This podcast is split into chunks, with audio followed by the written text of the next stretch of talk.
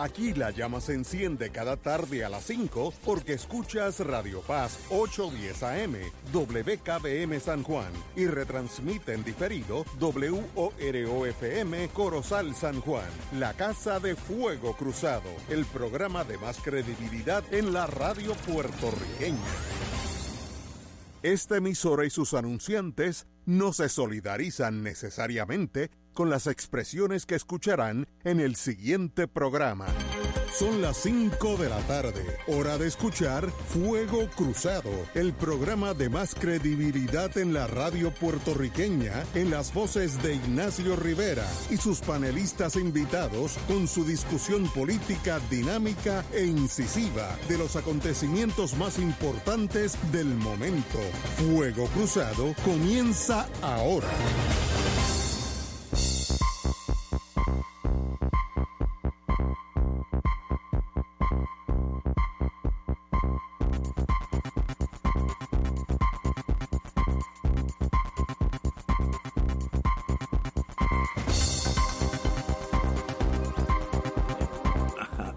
Amigos y amigas, empiezo a hablar aquí y Willy, que es el técnico y el hombre más importante en esta reunión, me dice que le estoy hablando y el micrófono está como a dos, dos o tres kilómetros de mi boca, así que no me estaban oyendo. Ahora me están oyendo. Qué bueno, Willy. Si no, estaría seguir hablando allí, según yo, una conversación interesante, pero nadie me estaría oyendo. Ustedes dos nada más. Rafi Anglada, muy buenas que estás aquí, hermano. Eh, gracias por la invitación, Ignacio. Y compañero Hernández, ¿cómo está usted, don Arturo? Pues muy bien, gracias. Contento de estar junto a ustedes aquí.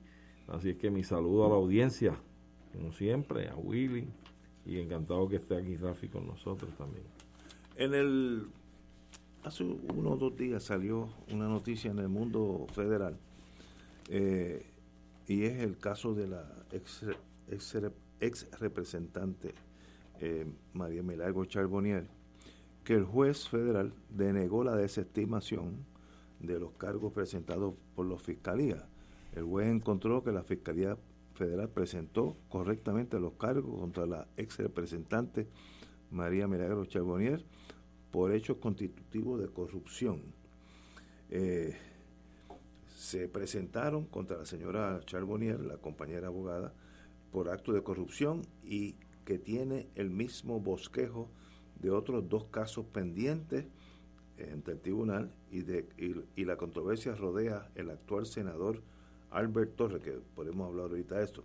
Pero el licenciado y amigo y muy querido juez federal Daniel Domínguez eh, denegó la solicitud de la ex representante del PNP de que desestimaran los 12 cargos eh, que se presentaran en un pliego acusatorio. Los acusados, Orlando Montes Rivera, su esposo, y Orlando Montes Charbonnier, su hijo, y Frances Acevedo, ex empleada ejecutiva, se han unido al reclamo, se habían reunido. Pero lo que quiere decir esto es que hay causa para continuar con la con la eh, con la acusación federal eh, y sencillamente pues el caso continúa. Este caso, como los abogados los, los abogados con, hablamos, eh, Marilu, buenas tardes.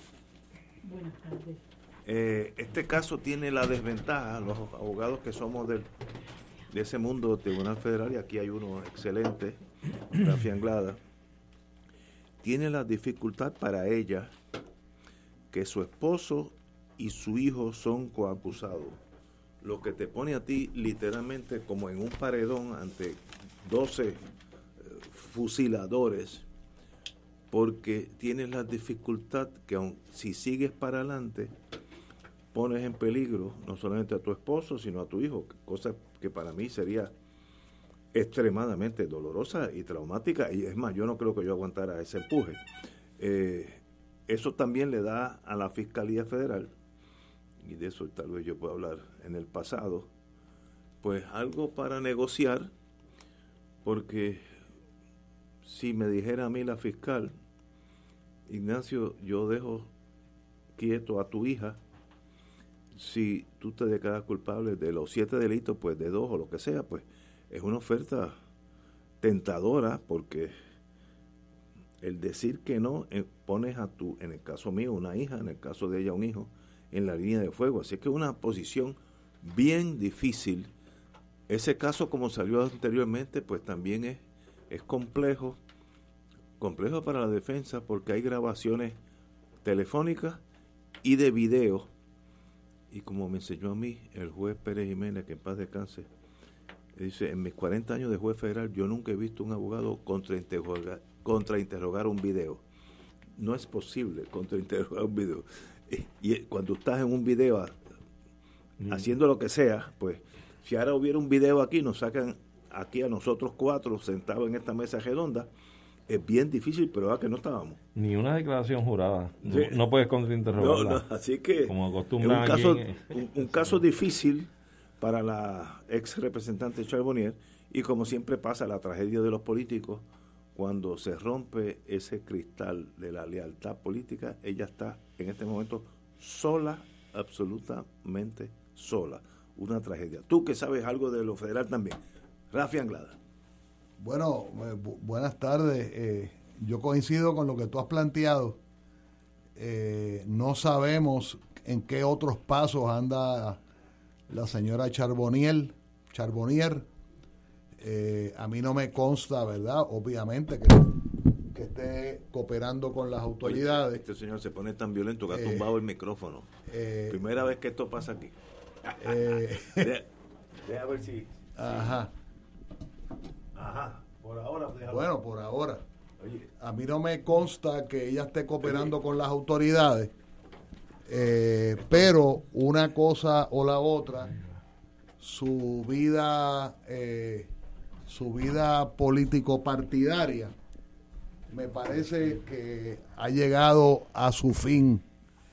Eh, eh, no sé cuándo es el juicio, eh, pero tú mencionaste ahora que hay otro otro senador, otro senadorcillo que, dice, que nadie conoce, que yo no sé cuáles son sus méritos Albert y que, Torres Y que la conducta que se le imputa efectivamente es lo mismo con el agravante de que tiene ribetes de hostigamiento por razón de, género, etcétera.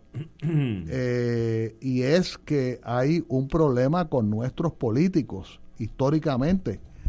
Yo siempre he planteado de que nosotros deberíamos elegir eh, o por lo menos exponernos a elegir personas que nosotros conozcamos su valía personal y, profesional o, eh, o tecnológica eh, o vocacional. No tiene que ser, no tiene que ser, es más, ojalá que no sea médico, ojalá que no sea abogado, por lo menos que no sea abogado.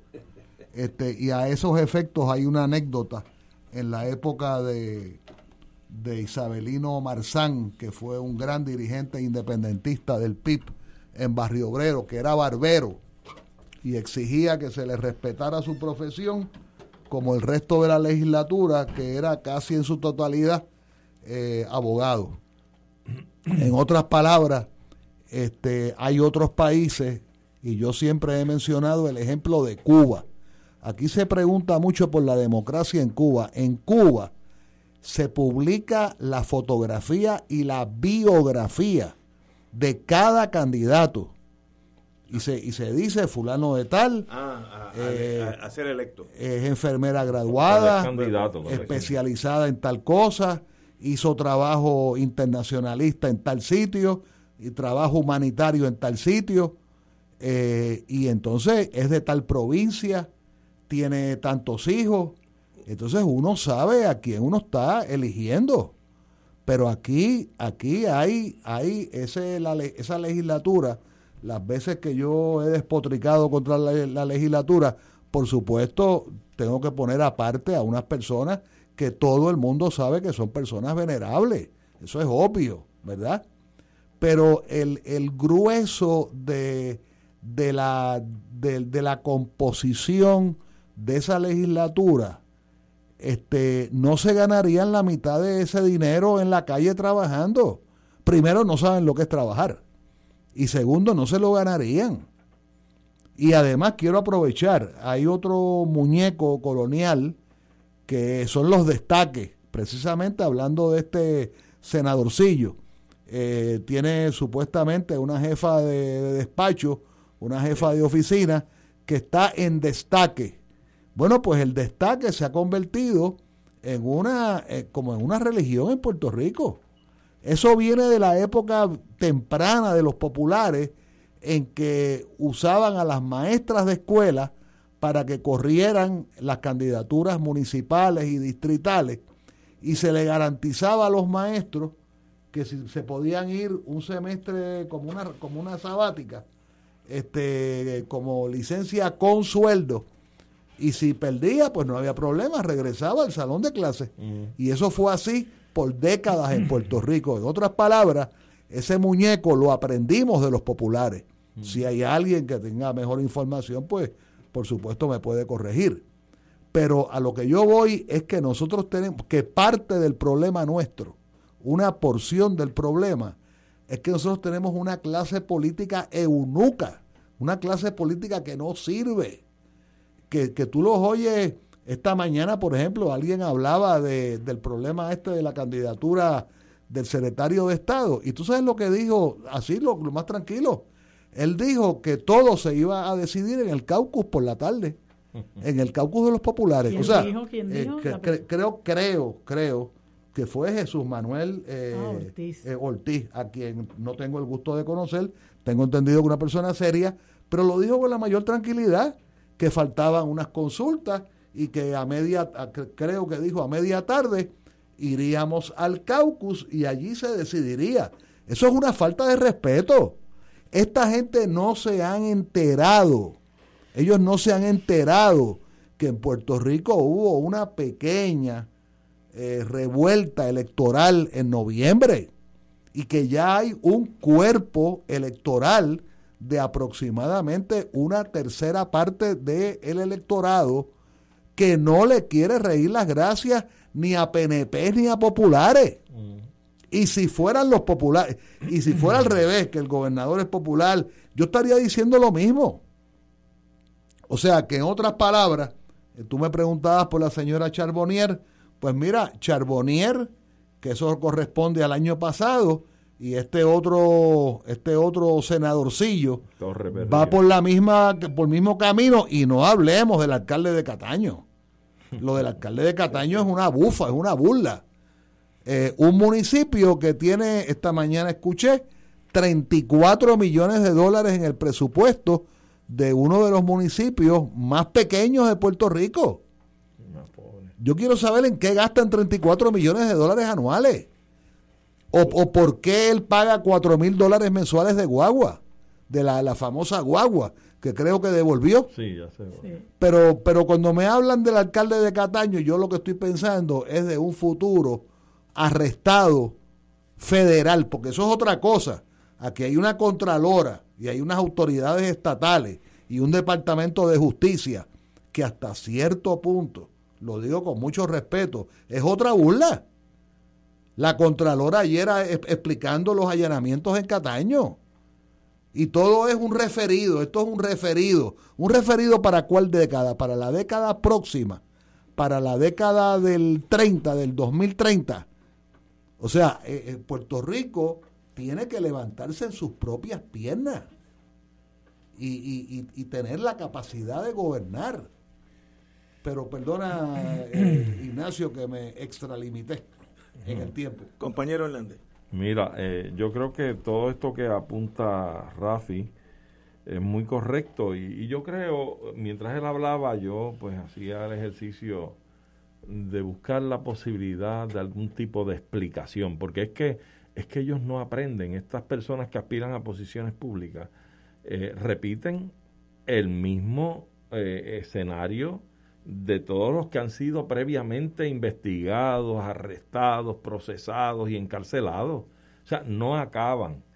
Este mismo caso de Albert Torres Berrío, y en la prensa sale, que él tiene un puesto de carrera en la autoridad de acueducto, ¿verdad? Como coordinador de servicios de, en el área de flota en Coamo, con un salario de 23.600 dólares anuales. Eso quiere decir que son poco menos de 4.000, menos, menos de, de, de, de 2.000 dólares mensuales. ¿eh? son algunos 1.900 y pico dólares. Bueno, pero de ahí salta a una posición política cuando sale electo senador y siendo senador, aparte de que presidía unas cuantas comisiones, de dos a tres comisiones, eh, él pasa de vengar un salario de 73.775 dólares al año. Es decir, algunos 6.000 dólares y alguna menudencia mensual. Si usted compara el salario en, el puesto de carrera en la autoridad de acueducto que no llega a dos mil al mes, da un salto como senador a triplicar ese salario a alrededor de seis mil dólares mensuales, triplicado. Y entonces uno se pregunta y dice, en el esquema o en el standing o el, presupuesto que este señor tenía, este joven tenía para vivir, los cerca de dos mil dólares mensuales en acueducto tenían que darle para vivir ahora tiene una posición política electiva donde se gana el triple. ¿Cómo podemos justificar? Después que tú ves esa radiografía, ¿cómo tú puedes justificar que entre una de las cosas que se les imputan a este hombre es que esté requiriéndole dinero a sus empleados? Evidentemente, aquí hay un problema de formación en la gente hay un problema de educación, hay un problema de modelos. Aquí en Puerto Rico hemos adoptado, y lo digo así, del norte, la imagen de que el éxito la impone el dinero, lo que tú adquieres, los bienes, esa vida, esa vida hueca, esa vida plástica, de que tú haces el dinero y tú tienes un standing en la sociedad y no importa a costa de qué, tú haces los chavos. Lo vemos aquí todos los días en la prensa y año tras año, las corporaciones fantasmas, corporaciones que se montan una semana antes de las elecciones cuando ya las encuestas dicen que tu partido es el que va a ganar, para agenciarse los contratos de millones de dólares. Esa es la misma gente que cuando dan el fajazo de dos y tres contratos con la Asamblea Legislativa, con el Departamento de Educación, con el municipio tal, son los mismos que van a la Kennedy a pedir comprar, aunque no la tengan allí, ponme en la lista, una guagua Lincoln Navigator eh, de 130 mil dólares. Y compran una casa en una urbanización exclusiva. Y quieren dar viajes a Las Vegas. Y quieren, miren, eso es toda, pregúntale, ¿qué bien le hacen a la humanidad con todo ese dinero que generan? Si se han acordado de la gente que está desempleada, la gente que cerca de su urbanización de lujo viven probablemente en casas humildes, sin luz, sin comida, sin carro para transportarse, porque tampoco padecemos también de un sistema ineficiente de transportación colectiva. Yo creo que los modelos han fracasado, han fracasado. Seguimos abonando a todas unas generaciones que siguen replicando el mismo molde de que aquí lo importante es hacer dinero, no importa a cuenta ni a costa de qué. Y yo creo que en ese sentido vamos muy mal. Vamos a una pausa y regresamos con Marilu Guzmán. Fuego Cruzado está contigo en todo Puerto Rico. ¿Tienes cáncer de próstata? Si has recibido terapia y el cáncer continúa avanzando, no pierdas la esperanza. Existen nuevas terapias dirigidas y que estimulan el sistema inmunológico para detener el cáncer de próstata. Llama hoy al 787-407-3333. 787-407-3333. Pan Oncology Trials, ofreciendo terapias de tratamiento con la ciencia más avanzada para combatir el cáncer.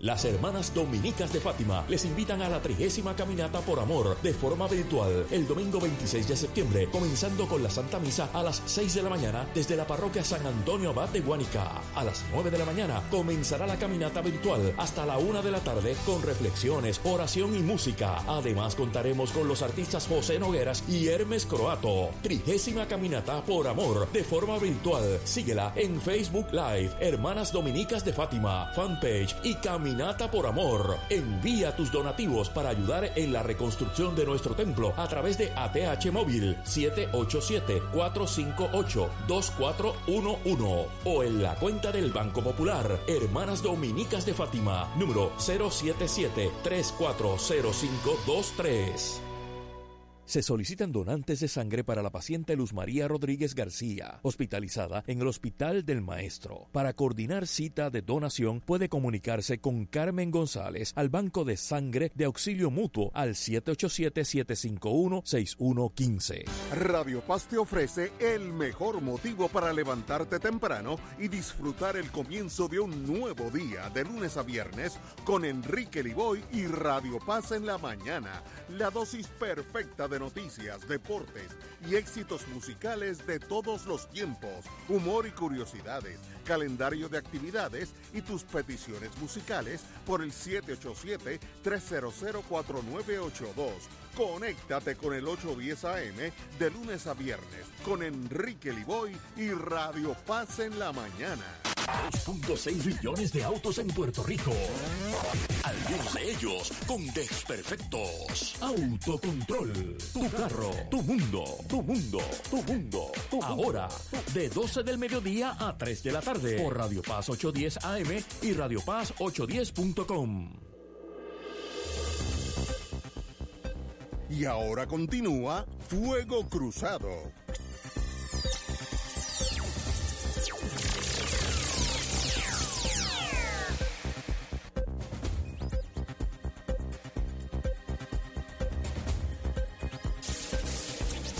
Regresamos amigos, amigas, estábamos hablando, empezamos el, programa analizando el caso de la distinguida representante Charbonnier, el el caso actual. Bueno, ya no es tan distinguida. Bueno, bueno pero por algo se ha distinguido.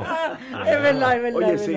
Es verdad, tienes razón. Las acusaciones al, al, día de hoy, con, las posibles acusaciones contra Albert Torres Berrío, también representante, básicamente por los mismos hechos.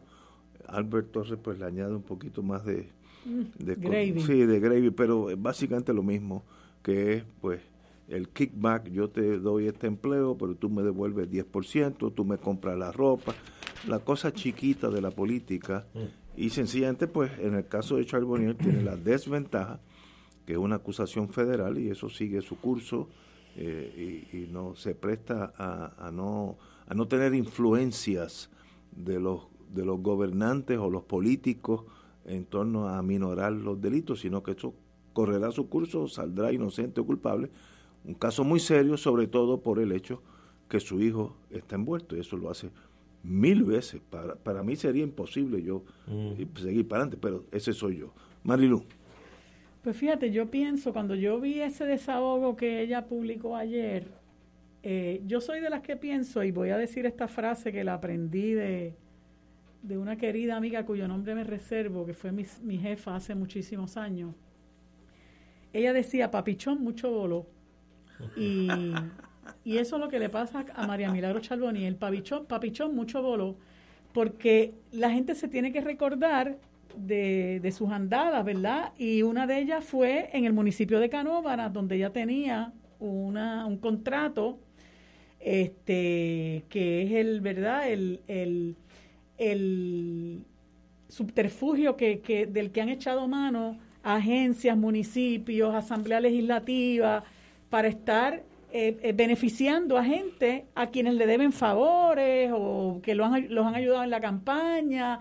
Este, y entonces ella tenía un contrato con el municipio de, de Canóvana y ella sobrefacturó unas horas y se determinó que en efecto ella estaba facturando por horas que no había trabajado, eh, facturando por horas que ya había facturado, etcétera, etcétera, etcétera. Y pues lamentablemente, porque a veces yo pienso que se es muy, muy, muy laxo con quien no se debe ser y muy severo, eh, eh, muy laxo con quien, con quien se no se debe ser laxo y muy severo con quien se debería ser un poco más flexible.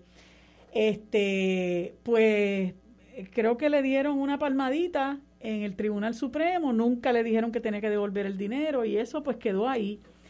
Y entonces se fue para, para la legislatura y allá en la legislatura este, todos saben la arrogancia con la que ella se comportaba, eh, sobre todo contra los que eran sus adversarios políticos.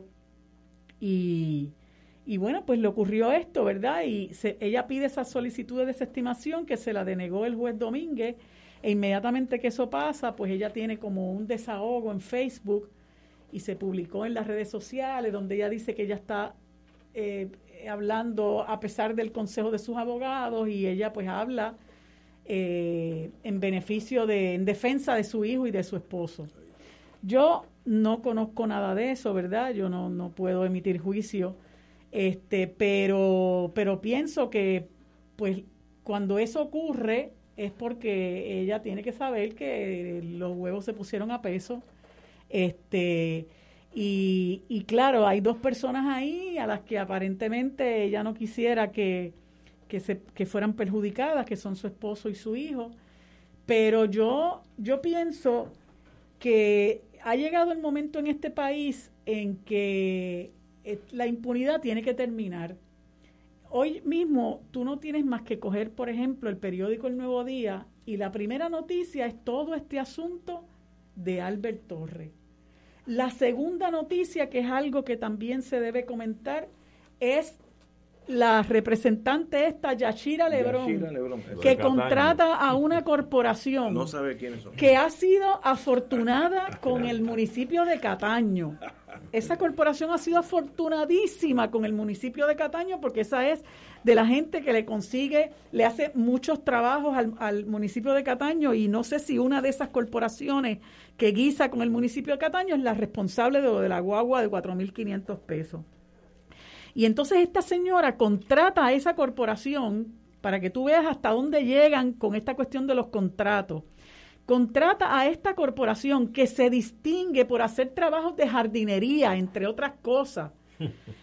Pero entonces ella dice que ella contrata a esa corporación para que le den asesoramiento legal para que le pongan a su disposición no legal a un abogado para que un abogado le dé asesoramiento legal.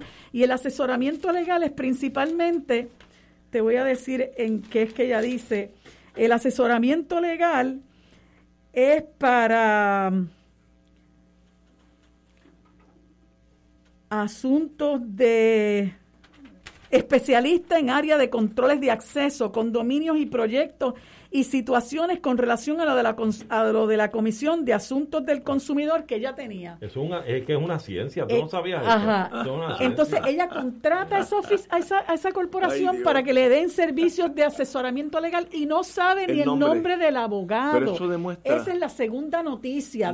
tú pasas el periódico y la primera es Albert Torres. La segunda es Yachira Lebrón y todo este, este eh, eh, esquema que tiene montado con esa, con esa corporación. Y la tercera es la poca vergüenza que ha hecho Machargo en, en, en, Rincón, que contra sus propias decisiones, contra lo que dice la Junta de Planificación, contra lo que ha dicho el, tribunal, sorprendentemente él llega a un acuerdo con los titulares de Sol y Playa para hacer una verja y meter unas varillas, un muro de cemento y unas varillas para que no lleguen los tinglares. O sea que están construyendo una verja ilegal y en vez de salvaguardar y proteger el hábitat de los tinglares y los careyes, que es lo que tiene él que hacer como parte de su deber ministerial, él interrumpe el, el hábitat de los careyes y de los tinglares y ahora si un tinglar llega allí no puede pasar a su hábitat porque Machargo, quien se supone que tiene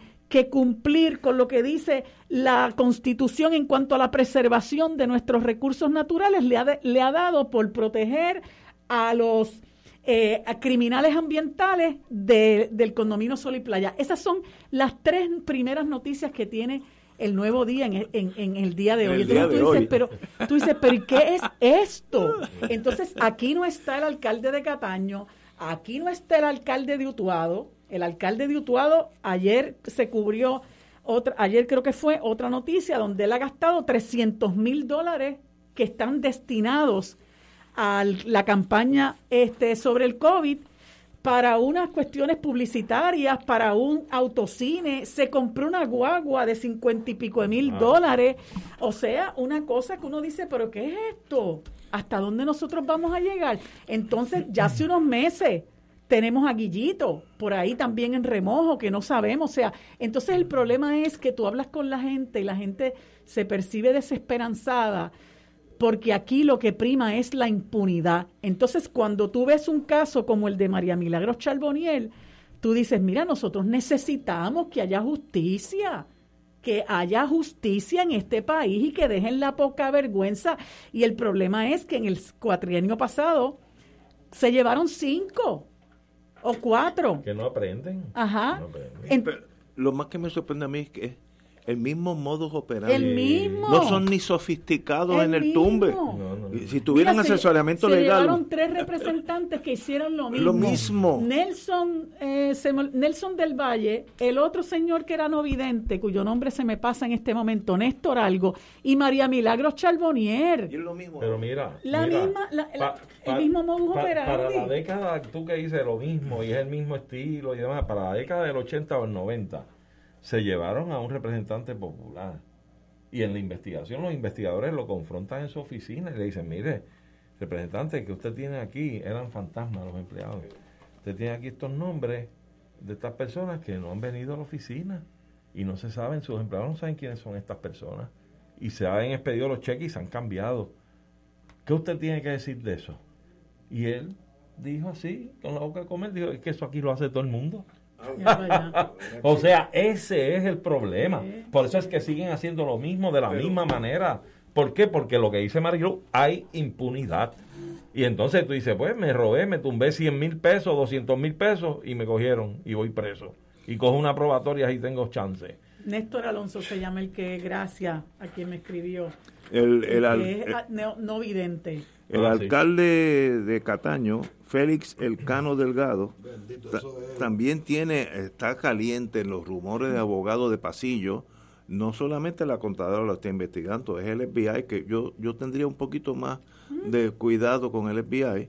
Primero, recuérdense que pueden grabar comunicaciones telefónicas, tienen video y tienen el poder de asustar los posibles testigos citándolos a un gran jurado. Yo he llevado gente que son testigos llegan allí muertos de miedo, piensan que los van a fusilar a ellos y son testigos. Una vez que les testifican se van para su casa, pero el proceso... Sí, el eh, proceso eh, tiene que ser es intimidante, intimidante.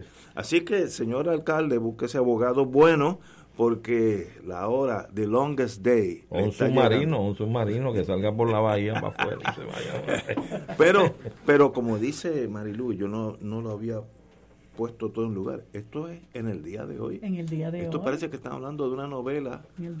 La mesa está servida. Pero es un banquete. Pero ahora viene, vamos a una pausa porque ahora viene lo difícil. Señores, ¿y qué hacemos para cambiar esto? Vamos a eso. La, receta, la, receta, hace tiempo que se ha dado. es, que no es, que no la. ¿Y qué tú haces con tipos como yo? Es difícil, difícil. Vamos a la base. Fuego Cruzado está contigo en todo Puerto Rico. En Oro 92.5 FM, Radio Paz 810 y el Canal 13 estamos trabajando a tono con la emergencia que en estos momentos está viviendo Puerto Rico. Estamos ofreciendo nuestros servicios al máximo con el personal disponible según nos permitan las circunstancias. Si tiene un mensaje para ofrecer a sus asociados, clientes o personal, solo tiene que llamar al 787-552-0825 y nuestros empleados le comunicarán al personal de ventas para atender su necesidad. A nuestro nuestros clientes estén en comunicación con su ejecutivo o ejecutiva de ventas que continúan ofreciendo sus servicios como de costumbre. 787-552-0825. Todos los jueves Radio Paz y la Administración del Seguro Social te ofrecen un espacio informativo para orientarte y aclarar todas tus dudas sobre los derechos, requisitos y obligaciones para poder disfrutar de sus beneficios. Plantea tus preguntas por el 787-349-82 y conoce antes que nadie los detalles concernientes a cambios y nuevas regulaciones escuchando todo sobre seguro Seguro Social con Víctor Rodríguez, los jueves a las 11 de la mañana por Radio Paz, 810 AM. Con espíritu fraterno me uno a este mensaje de esperanza en un futuro más luminoso. Gracias a Dios y al trabajo de muchos, hoy tenemos vacunas para protegernos del COVID-19. Ellas traen esperanza para acabar la pandemia, pero solo si están disponibles para todos y si colaboramos unos con otros. Vacunarse con vacunas autorizadas por las autoridades competentes es un acto de amor y ayudar a que la mayoría de la gente lo haga es un acto de amor. Amor a uno mismo, amor a los familiares y amigos, amor a todos los pueblos. El amor es también social y político. Hay amor social y amor político. Es universal, siempre desbordante de pequeños gestos de caridad personal capaces de transformar y mejorar las sociedades. Vacunarse es un modo sencillo pero profundo de promover el bien común y de cuidarnos unos a otros especialmente los más vulnerables. Le pido a Dios para que cada uno pueda aportar su pequeño grano de arena, su pequeño gesto de amor. Por más pequeño que sea, el amor siempre es grande. Aportar esos pequeños gestos para un futuro mejor. Que Dios lo bendiga y muchas gracias. Todos los miércoles a las 4 y 30 de la tarde no se pueden perder el programa Tu Conciencia Económica PR, un programa de análisis de noticias de la economía local e internacional para que tomes tus decisiones financieras con conciencia con el experto Roberto Berríos. Todos los miércoles a las 4 y 30 pm por Radio Paz 810 AM y por Radio Paz 810.com. Tu Conciencia Económica PR, proveyendo tranquilidad, transfiriendo tu riesgo. Un club rotario es casa de jóvenes y adultos, de hombres y mujeres, que comparten y viven los deseos de servir a los demás en un ambiente socialmente sano y productivo. Mensaje del Club Rotario de Río Piedras. Y ahora continúa Fuego Cruzado.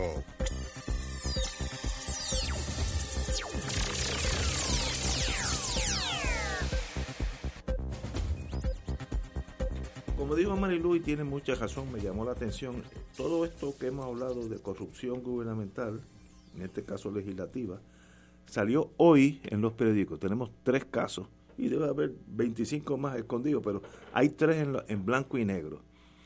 Y uno que ya está llegando, como decía MacArthur, to cross the last river, a cruzar el último río de la vida. Uno se pregunta, ¿y qué yo, pueblo de Puerto Rico, puedo hacer para con mi voto cada cuatro años, que es irrelevante o insignificante, ayudar a algo, que se puede hacer algo. La caminata, la que podemos hablar ahorita el domingo, ¿tiene algún valor para eso, para hacer un nuevo país? ¿O estamos sencillamente dando vueltas en el mismo eh, corral y llegamos al mismo lugar? Hay opción diferente a Puerto Rico, compañero Anglada? Bueno, mira, eh, en adición a toda la corruptela que se ha resumido anteriormente, estaba cotejando ahora yo que creo que hay 12 asesinatos en las últimas 24 horas, eh, junto a 25 fallecimientos del COVID ayer. Eh, no obstante, que las noticias sean algo favorables, como nos resumió anoche elocuentemente el doctor Fernando Cabanilla.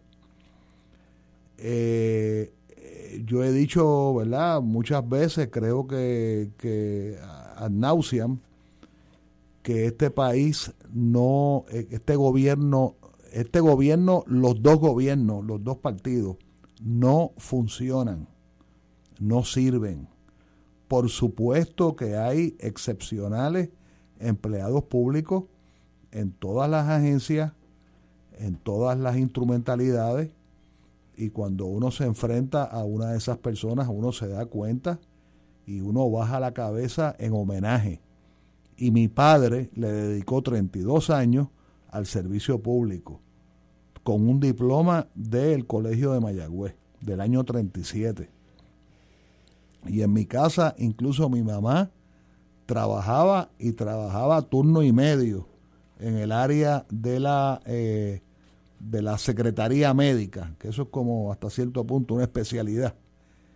Eh, este país... Eh, Pero ese es, estás describiendo el pasado mío con mi padre. Claro, claro. ¿Y ahora qué? Con estos tres, estas tres noticias, iba a decir una mala palabra, con estas tres noticias que salen hoy de corrupción. Bueno, mira, lo, ¿qué se puede hacer? Lo que pasa es que hasta cierto punto, eh, esos, esos senadorcillos y esos, esos legisladores, eso es pérdida. Eso es lo que se llama en la calle pérdida. Es cuando tú haces un negocio malo, que tú dices, mira, este negocio no me funcionó, esto es pérdida. Este, e, eso no, no, no componen nada. No componen nada. Aquí los cuatro sabemos cuáles legisladores que pueden ser de, todos los partidos. Valen la pena. Eh, a, mí me, a mí me honra escuchar al senador eh, Zaragoza este, cuando habla de, problemas de presupuesto. De acuerdo contigo. Pero, pero, y, y así pues hay, hay uno que otro. Pero el problema es que la legislatura no sirve, no sirve. Este, yo sé que ha tenido personas excepcionales. Me estás analizando. Y yo sé que hay compañeros excepcionales representando a ese tercio que yo identifico como que está creando una ruptura en el pesado y cansado bipartidismo. Este, Victoria Ciudadana y Dignidad.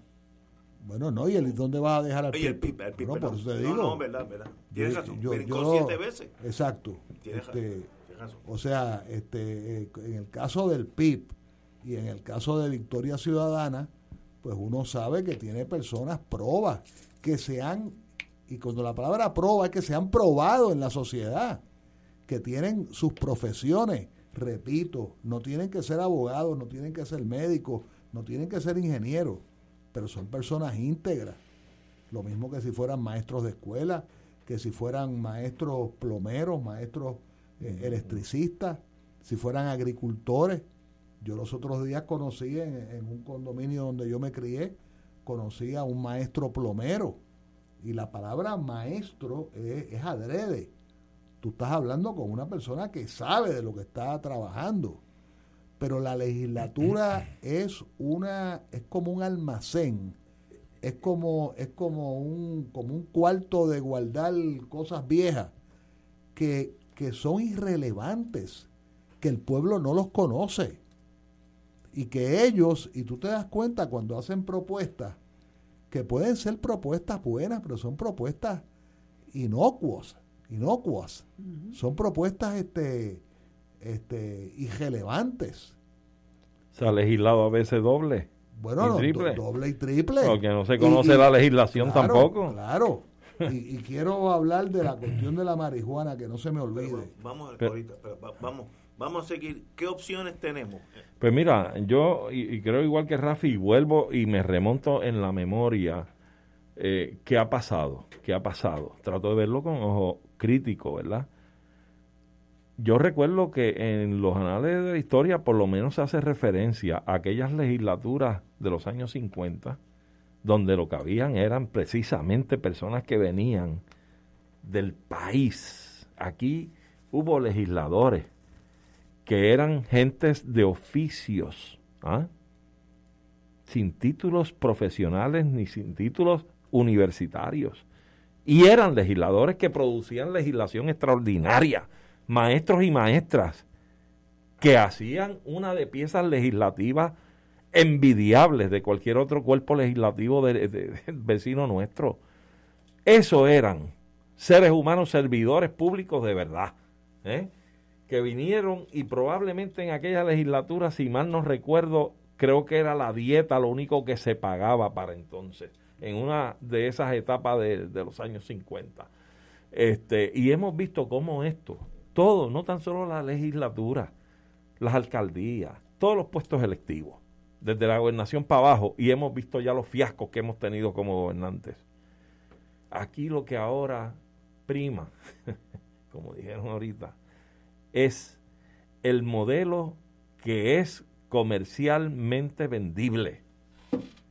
El individuo simpático, eh, que crea la algarabía, que hace fiestas, que promueve eventos, que este convoca a la gente. Este bueno, pero cuando tú vienes a ver precisamente lo que tú promueves para que sean candidatos a puestos electivos, son unas figuras.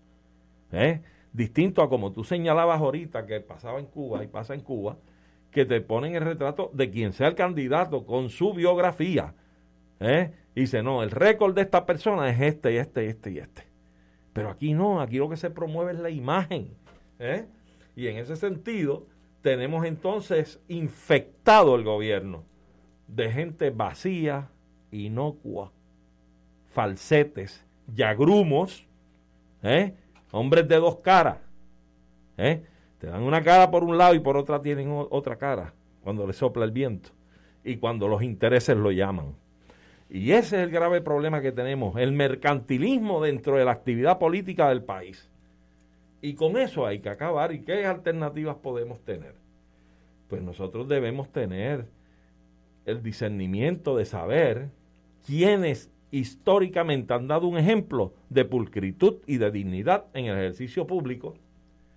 Pues como decían ahorita, ahí tienen a los compañeros que han estado ligados por años distintos compañeros y compañeras ligados por años a la gestión legislativa, por ejemplo, por parte del Partido Independentista puertorriqueño, dígame usted a cuántos han señalado y han investigado por un acto de corrupción. ¿Cuántos? Pues entonces ahí tenemos de dónde pescar. Pues claro que tenemos candidatos. Ahora está el Movimiento de Historia Ciudadana que tiene candidatos que están allí sentados, que son gente pulcra también, gente decente, digna pues mira, tenemos un abanico de alternativas. Lo que ocurre es que tenemos que dejarnos de estar pendiente y pensando de que no es de mi partido y que no es de mi ideología, porque entonces no vamos a estar eh, aportando a solucionar los problemas inmediatos que tenemos como país, que es adecentar la política, es adecentar la ejecución, ¿verdad?, de gobierno ya se nos está haciendo tarde.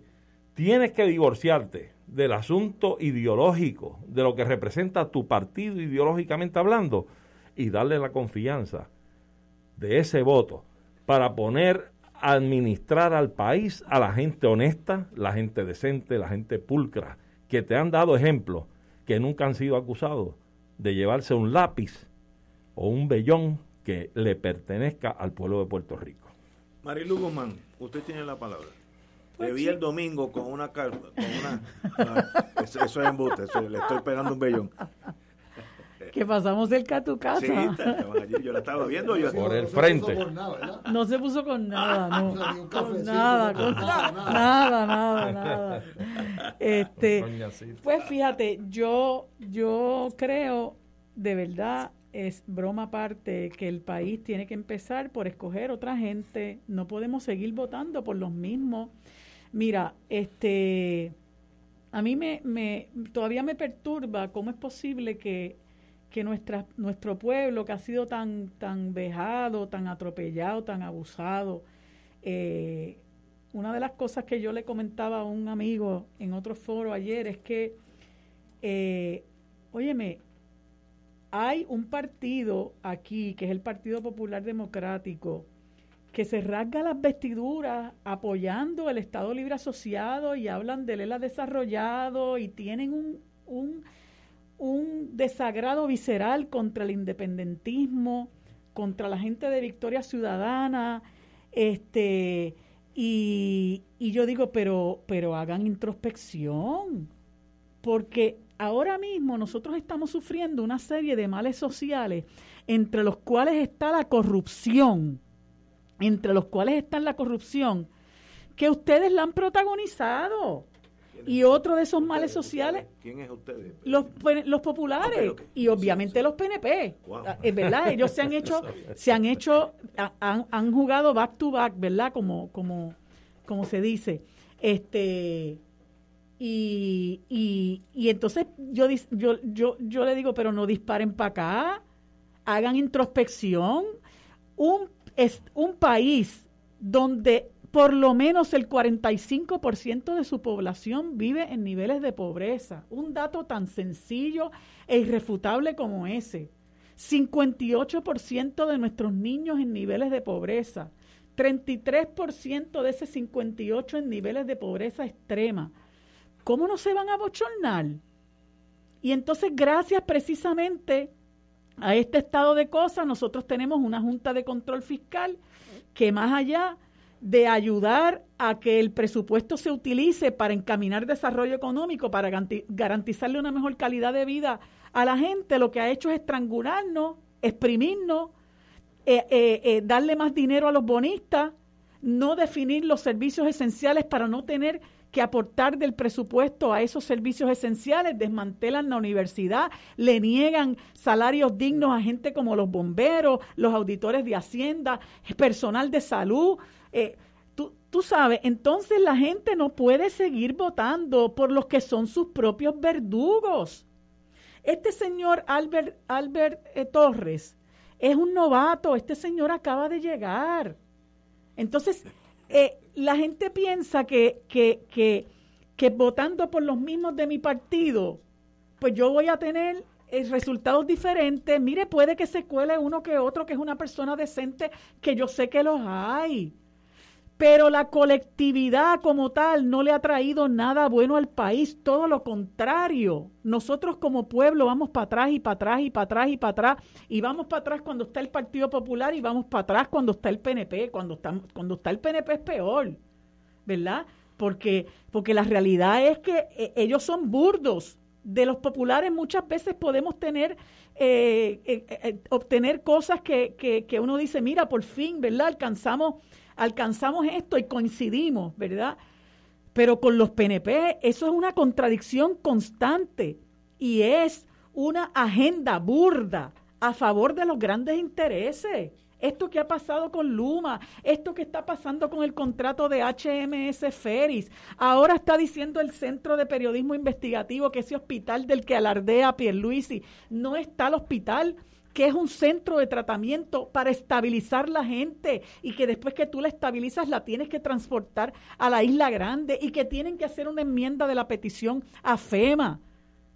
Tú me entiendes que es toda una tomadura de pelo. Y tú ves que las carreteras están fastidiadas, que no hay iluminación, que la gente no tiene trabajo, que la gente se queda sin, sin luz todos los días, este, que lo que hay es desesperanza, que hay más gente sin hogar.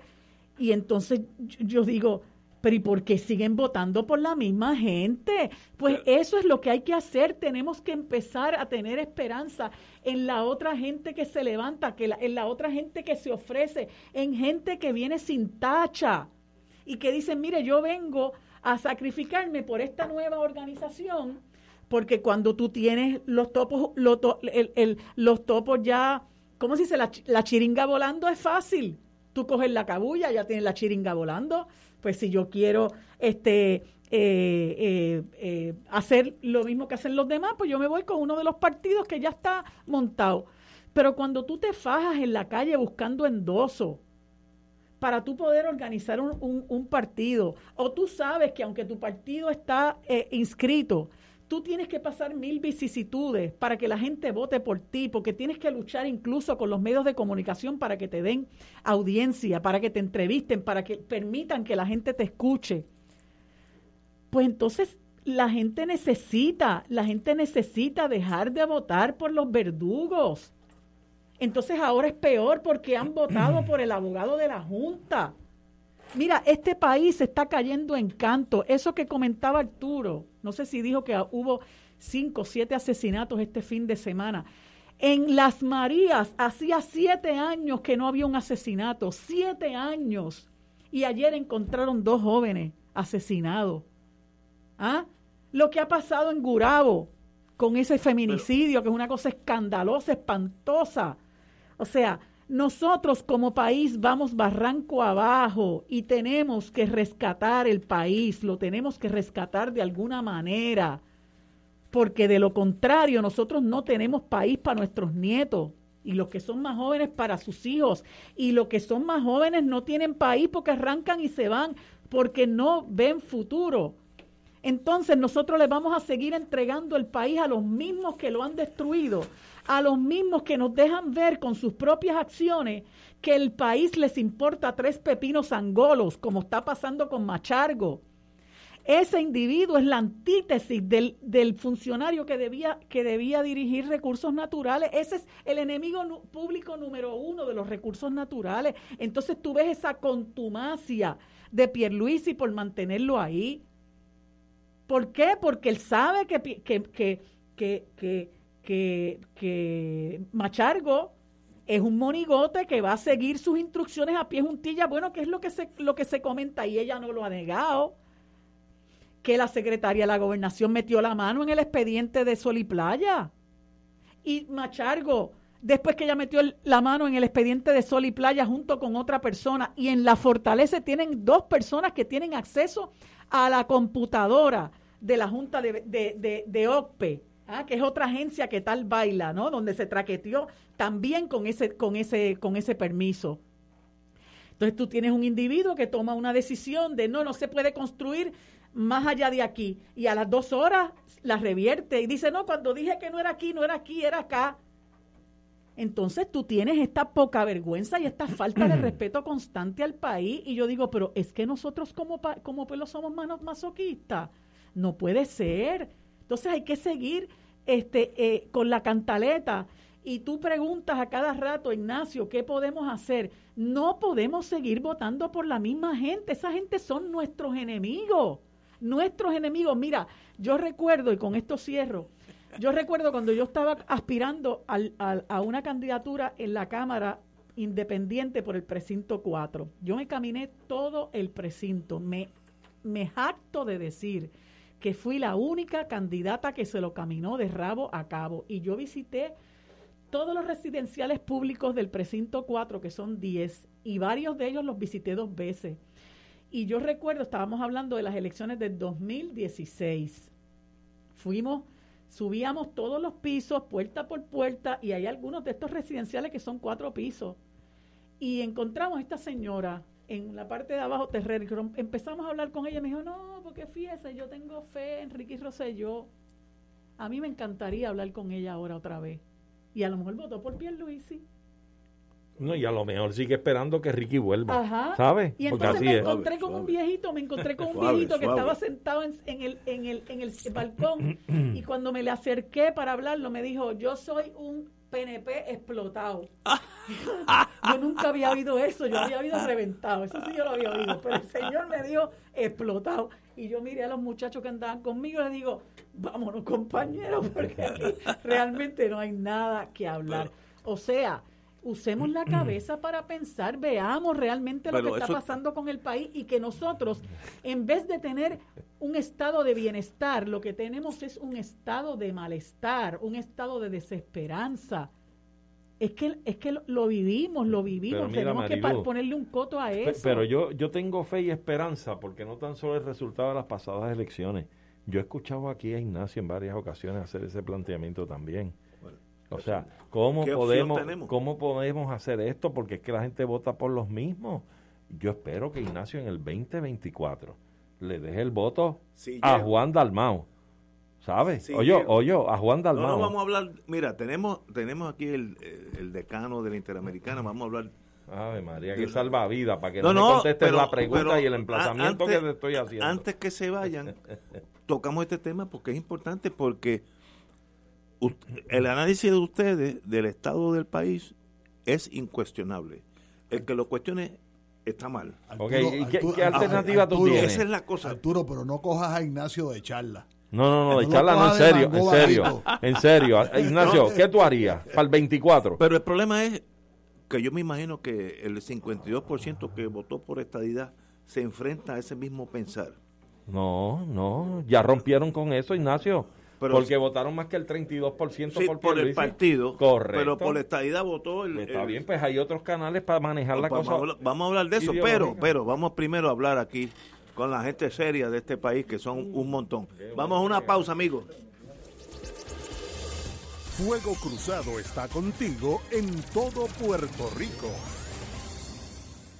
Radio Paz te ofrece el mejor motivo para levantarte temprano y disfrutar el comienzo de un nuevo día de lunes a viernes con Enrique Liboy y Radio Paz en la mañana. La dosis perfecta de noticias, deportes y éxitos musicales de todos los tiempos, humor y curiosidades, calendario de actividades y tus peticiones musicales por el 787 300 4982 Conéctate con el 810 AM de lunes a viernes con Enrique Liboy y Radio Paz en la mañana. Despierta con la gracia de Dios iluminando el sendero y responde al llamado de congregarnos en su nombre cuando el sol despunta en el Santuario Nacional de Nuestra Señora, Madre de la Divina Providencia, tempranito en la mañana, el sábado 2 de octubre, 5 y 30 de la madrugada para otra misa de madrugadores, la celebración eucarística que se ha convertido en tradición y fuente de bendiciones para la familia católica. Por motivo de la pandemia, se practicará el distanciamiento físico recomendado y el uso obligatorio de mascarillas. Se llevarán a cabo confesiones previo a la Santa Misa. Participa en este encuentro mensual y comienza el fin de semana en paz y renovado, asistiendo o escuchando la transmisión en directo. Misa de madrugadores por Radio Paz 810 AM o Radio Paz 810.com y oro 92.5 o radio radioroofm.com. Info santuario de la providencia.org 787-646-9448.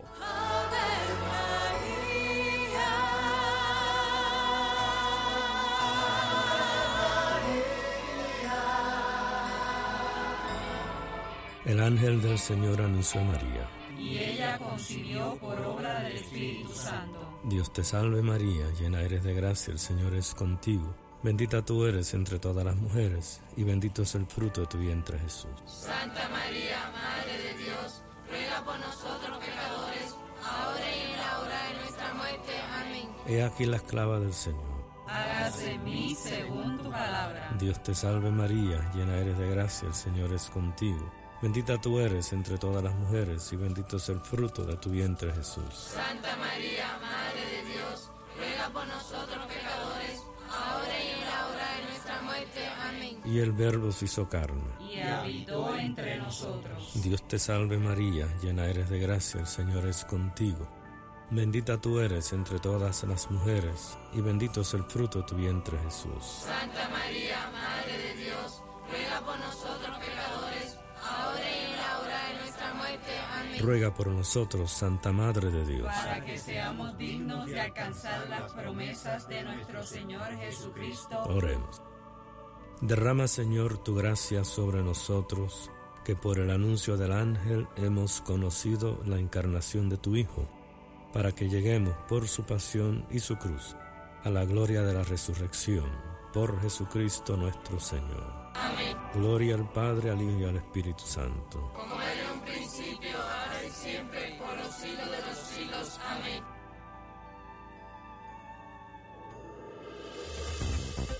Aquí la llama se enciende cada tarde a las 5 porque escuchas Radio Paz 810 AM, WKBM San Juan y retransmite en diferido WOROFM Corozal San Juan, la Casa de Fuego Cruzado, el programa de más credibilidad en la radio puertorriqueña.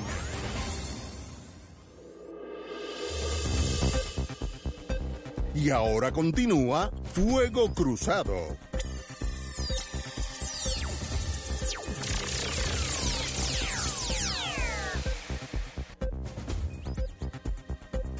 Amigos y amigas, un poco de cultura nunca, nunca hace mal. Tenemos con nosotros la profesora María del Mar López La Torre, eh, maestría en Derecho de Berlín. Yo estoy en Berlín, sí, sí. Wow, wow. Yo que no salió de Río Piedra, esta muchacha ya está por Berlín. eh, nos viene a hablar de, de, la Universidad de Puerto Rico, la Escuela de Derecho, creo que algo sobre estudios posgraduados, ¿no? Correcto. La, el reclutamiento y la promoción para estudiar la maestría en Derecho en la Escuela de Derecho de la Universidad de Puerto Rico, pues ya comenzó. La fecha límite para solicitar para enero de 2022 es el 18 de octubre. Así que estamos en esa etapa de promoción, de reclutamiento, de que la gente se entere de nuestro programa, de nuestro ofrecimiento. La pregunta más obvia. Dígame. Si yo estoy interesado, ¿a dónde tengo que llamar? ¿Qué tengo que hacer? bueno. Me imagino que sale electrónicamente en el día de hoy. Correcto. Diga usted. Es lo más fácil, teléfono 999-9613. Es literalmente mi extensión. 9613. ¿Es 787? 787, correcto. 999 9613. Muy bien. Correcto. Esa es mi extensión. Yo soy la coordinadora académica del programa y la que ofrece las orientaciones. En caso de que prefieran un correo electrónico es derecho.llm arroba upr.edu. Edu. Eh, ¿Cómo es? Derecho. Derecho.llm. Derecho.llm. Correcto. Arroba. Arroba upr.edu. Correcto. Muy bien. Y, dígame, ¿qué es una maestría en Derecho?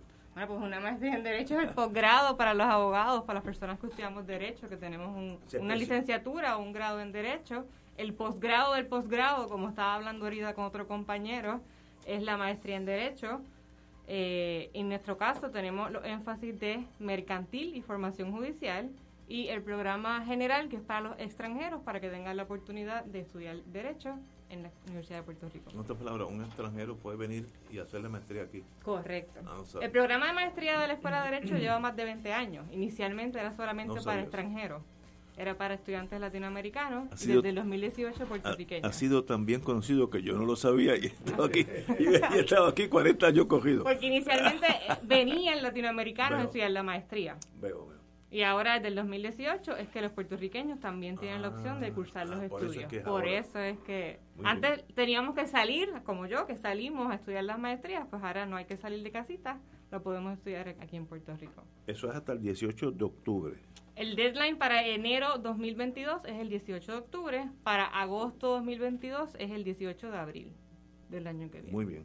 Y es, el teléfono es 999 9613. Correcto. Eso es directamente a la compañera López La Torre o derecho.llm de María at upr.edu. Correcto. ¿Y qué cubre eso que habla de mercantil? ¿Qué es eso de mercantil? Bueno, pues formación judicial, pues como ustedes saben, nosotros no tenemos una academia judicial como en otros países para formar jueces. formar los jueces, pues dentro de la universidad pues hemos tomado un poco esa batuta de desarrollar destrezas para esas personas que prospectivamente les interese ser parte de la judicatura.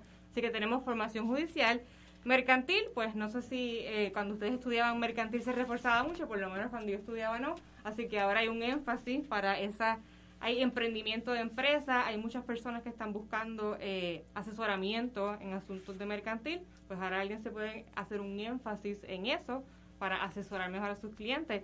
Y el arbitraje, el arbitraje usualmente lo dejamos de un lado, pero el arbitraje está en todos lados. En cualquier contrato que firmamos a veces hay cláusulas. Pues esos son el tipo de cosas que se discuten en la maestría de mercantil. ¿Y, cuánto tiempo toma? Si yo empiezo full time o no, part time. A tiempo completo es un año, 24 créditos y el proyecto de investigación, mejor conocido como tesis.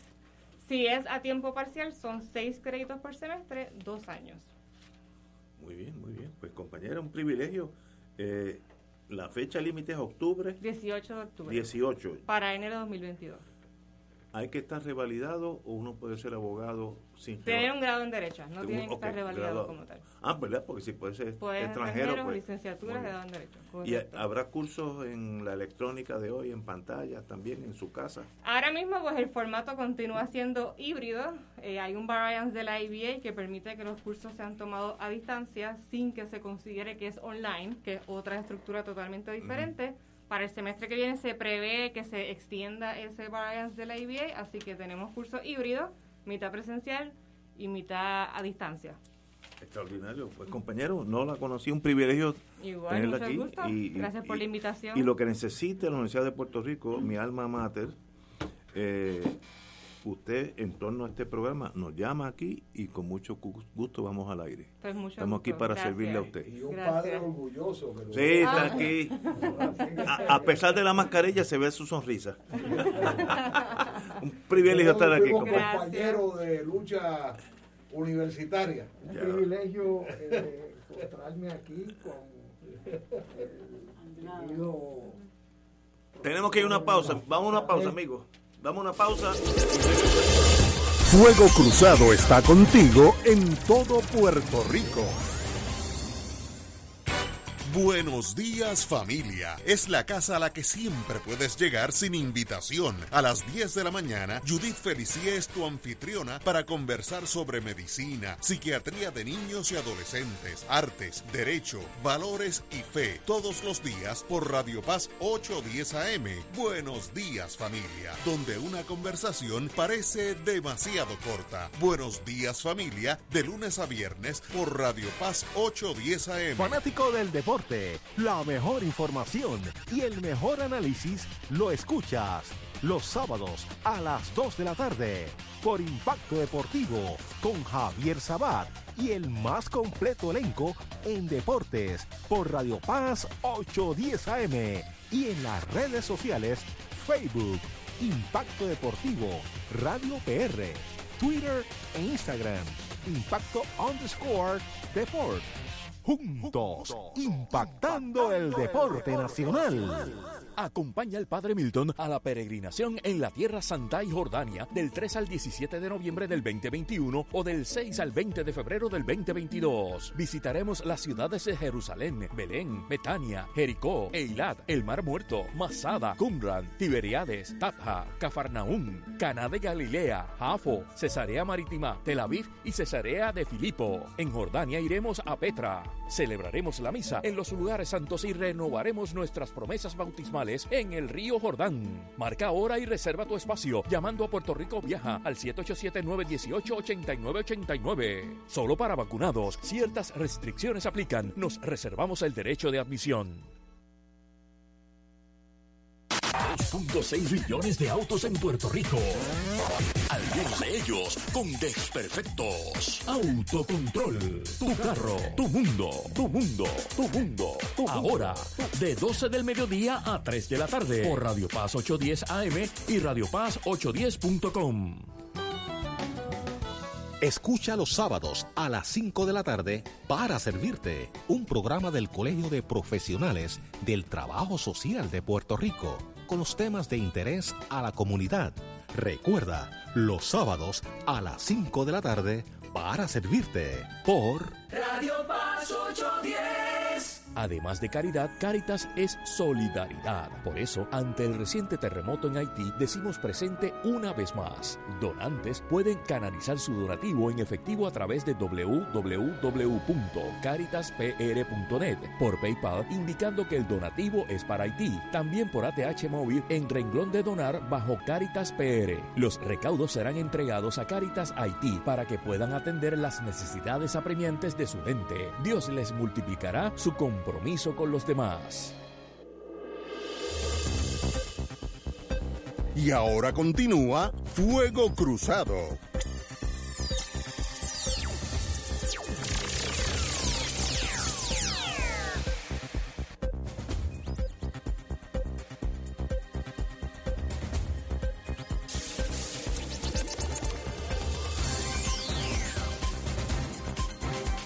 Regresamos, Boys and Girls de Fuego Cruzado. Bueno, tenemos con nosotros el señor decano, don Julio Fontanet, y su hija, ya es estudiante de Derecho. ¿Eso es así? ¿No? Sí. Ah, estudiante de Derecho. Ah. Estoy un privilegio tenerlos los dos aquí, pero Julio, eh, la razón que estás aquí, señor decano, mejor dicho, la razón que estás aquí es porque en estos días, hace tres o cuatro días, el Tribunal Supremo de Puerto Rico emitió una decisión, se me dio el apellido ahora, Pueblo versus ¿cómo? Centeno. Centeno. Daniel Centeno, Centeno, Centeno, Centeno. Eh, Pueblo versus Centeno, donde eh, el juez ponente, el honorable Kolstoff, indica que de, de ahí en adelante la, los veredictos absolutorios tienen que ser unánimes, igual que los condenatorios. Así que ahora, si usted quiere, si yo soy fiscal y quiero que X salga culpable, tienen que ser 12 personas que están a favor de que sea culpable, eh, unánime, no puede haber una disidente. O al revés, si yo soy abogado de defensa y me interesa que mi cliente sea inocente, no puede ser 11 inocentes y uno culpable, tiene que ser 12 inocentes que se hace más difícil entonces el trabajo para la defensa. Pero me gustaría sus comentarios, ¿qué usted opina de esta decisión? Que obviamente es controversial. Bueno, pues Ignacio, buenas tardes. Muy buenas. Eh, Marilú, Arturo, Rafa, placer estar con ustedes y con su radio escucha. Yo te puedo comenzar diciendo lo siguiente. No hay un solo profesor de Derecho Constitucional y no hay un solo profesor de procedimiento penal que pueda estar de acuerdo con la decisión, inclusive Ernesto Chesa, que es una persona que, cuya orientación es más pro Estado en términos de la interpretación de los derechos del acusado, ha expresado, y lo citan en la opinión disidente, lo, lo eh, eh, de que a la luz de lo resuelto en el caso de Ramos versus Luisiana, de ninguna manera se puede trastocar la disposición de la Constitución que existe en Puerto Rico, que establece que los veredictos son por mayoría. Ramos versus Luisiana resolvió, bajo la sexta enmienda federal, de que es un derecho fundamental para todos los acusados el que el veredicto de culpabilidad sea por unanimidad, siendo un derecho fundamental y no lo era, no era, no estaba resuelto que no lo era. Hasta ese momento se resuelve que sí. Eso implica que los dos estados y el territorio de Puerto Rico, que todavía tenían la posibilidad de veredictos por mayoría, eh, tenían que cambiar su normativa en cuanto a ese tema. ¿Era Luisiana y qué otro estado? Luisiana, ah, Oregón. Oregón. Entonces, pues lo que ese caso resolvió con claridad, y esto lo expresa de manera muy prístina las dos opiniones disidentes del juez Estrella y del juez Ángel Colón, es que nada de esa decisión establece que los estados o los territorios tienen que, tienen que tener en su constitución o en su representamiento penal una disposición que también requiera la unanimidad para un veredicto de no culpabilidad. En Puerto Rico, nuestra constitución, como la regla de procedimiento penal, establecen que puede haber un veredicto por mayoría, claro siendo un derecho fundamental el que el veredicto de culpabilidad tiene que ser unánime, eso es obligatorio para los estados y los territorios perfectos.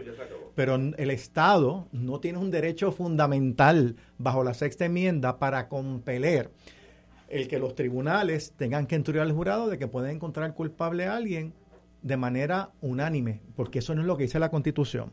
Así que eso presenta un gran problema de análisis jurídico constitucional. Pero sobre todo hubo una columna de un abogado de asistencia legal, Zambrana, que, tenía el mismo nombre de un fiscal. Zambrana González. que el título lo dice con una gran precisión. Él dice, el Tribunal Supremo de Puerto Rico de intérprete de la Constitución a constituyente, porque está diciendo, ellos, ustedes han cambiado la Constitución como supuestamente la, a nivel federal los peritos pueden ser unánimes para culpable o, eh, o, no culpable, pues eso tiene que ser igual en Puerto Rico, descartando una teoría constitucional de siglos de que los estados o los territorios pueden proveer una factura más ancha para garantizar derechos de esos ciudadanos en los procesos estatales. Eso pasa en la mayoría de los estados porque como sabemos los derechos garantizados bajo la Constitución Federal son derechos o garantías mínimas. Los estados, y Puerto Rico optó eso en el 52, de que podía haber un verito de no culpabilidad mm, por mayoría hasta que, concurran nueve personas, eh, y que eso, pues evidentemente eso no, eso queda incólume con la decisión de Ramos, pero, pero si el, el, el asunto este tan manifiesto, que vamos a Oregón, Oregón tenía el mismo problema de Puerto Rico.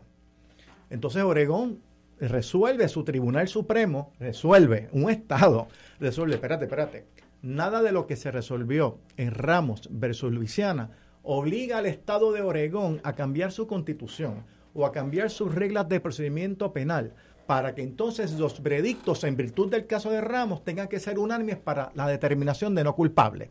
Porque el caso dice con claridad, lo que resuelve Ramos es que es un derecho fundamental a favor del acusado es que los peritos de culpabilidad tengan que ser por unanimidad. El Estado no tiene un derecho fundamental a que los veredictos de no culpable tengan que ser de manera unánime. Eso trastoca el concepto básico de presunción de inocencia. Eso realmente va a prestar para muchos abusos y realmente, pero sobre todo desde el punto de vista académico, por eso empecé con los profesores de, de procedimiento penal y derecho constitucional.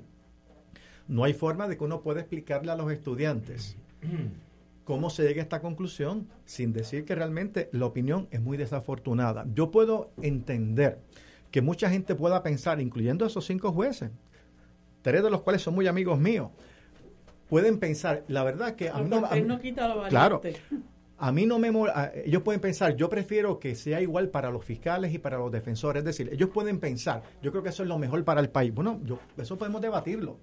Pero si eso fuera así, la manera de lograr eso es enmendando la constitución, para quitar y eliminar esa disposición de la Carta de Derechos donde permite un veredicto por mayoría. Ellos no pueden de golpe y plumazo, como dice el licenciado Pastrana, convertirse Zambrana, en, ¿verdad? en constituyentes y cambiar de un plumazo mediante una opinión de 28 páginas ese texto de la constitución. Y yo creo que es muy preocupante. Y a mí, y con esto, ¿verdad? Quiero escucharlos a ustedes. Lo que me llamó la atención es, ha sido el rechazo masivo a esta decisión.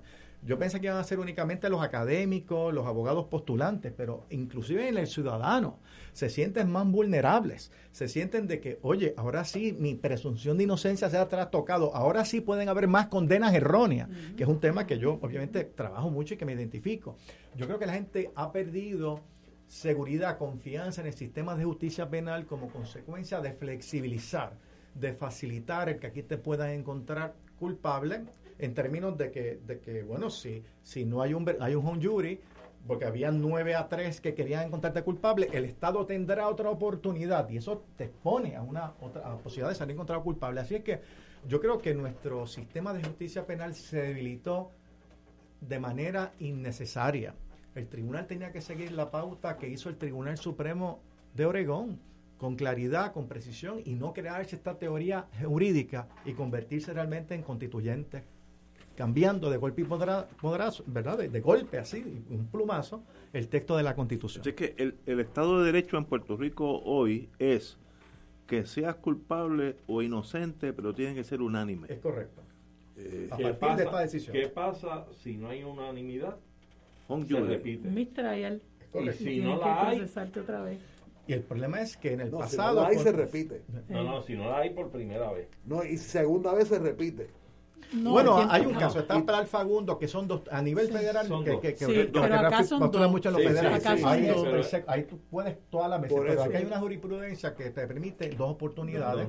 Si hay un segundo jury no te pueden acusar para el Fagundo. Pero cuidado que ese caso ahora tampoco lo eliminen, porque como si la idea es federalizar todo nuestro proceso penal, es decir, que, hay que hacerlo como un calco, como un copy and paste del sistema federal, pues Plan Fagundo puede descartarse, ¿verdad? en, los, próximos meses. Cuando yo era eh, fiscal federal hace 150 años atrás, nosotros teníamos una reglamentación interna que no era ley, era un reglamento que no podía ir más de dos veces si el veredicto no, no, no se llegaba a un veredicto. Era lo mismo. Administrativamente. Administrativamente. No puede ir más de dos veces. Si no, si a la segunda vez sale home jury, se va para su casa. Bueno, también ahí está un problema de política pública en términos de, de, la inversión de recursos del Estado para perseguir un veredicto, ya sea en este caso absolutorio o de culpabilidad. ¿Tú entiendes? Y creo que es un peso y una carga extraordinaria para el Estado también y sus estructuras. Y debo decirte que los legisladores también están muy molestos con la decisión.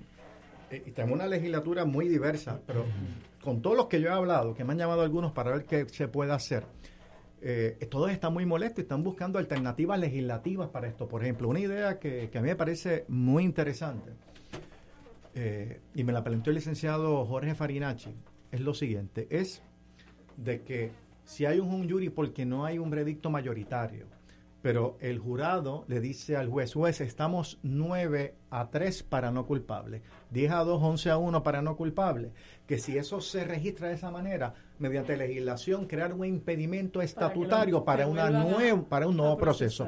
No te exoneran con la determinación de no culpable, pero por lo menos no, te expones a un nuevo proceso. Esa es una alternativa para mediar con lo que con lo desafortunado de esta decisión que realmente pero si no te exoneran y tampoco vas a un segundo juicio, ¿dónde se queda el acusado? Bueno, es que te, es que bueno te, quedas con pero bueno te quedas en tu casa. Pero claro pero, no no en términos social en términos verdad de la sociedad no no, no, puedes decir yo fui no culpable es que no se pusieron de acuerdo y no pasó nada porque un estatuto impide una nueva presentación de acusación. Pero es culpable.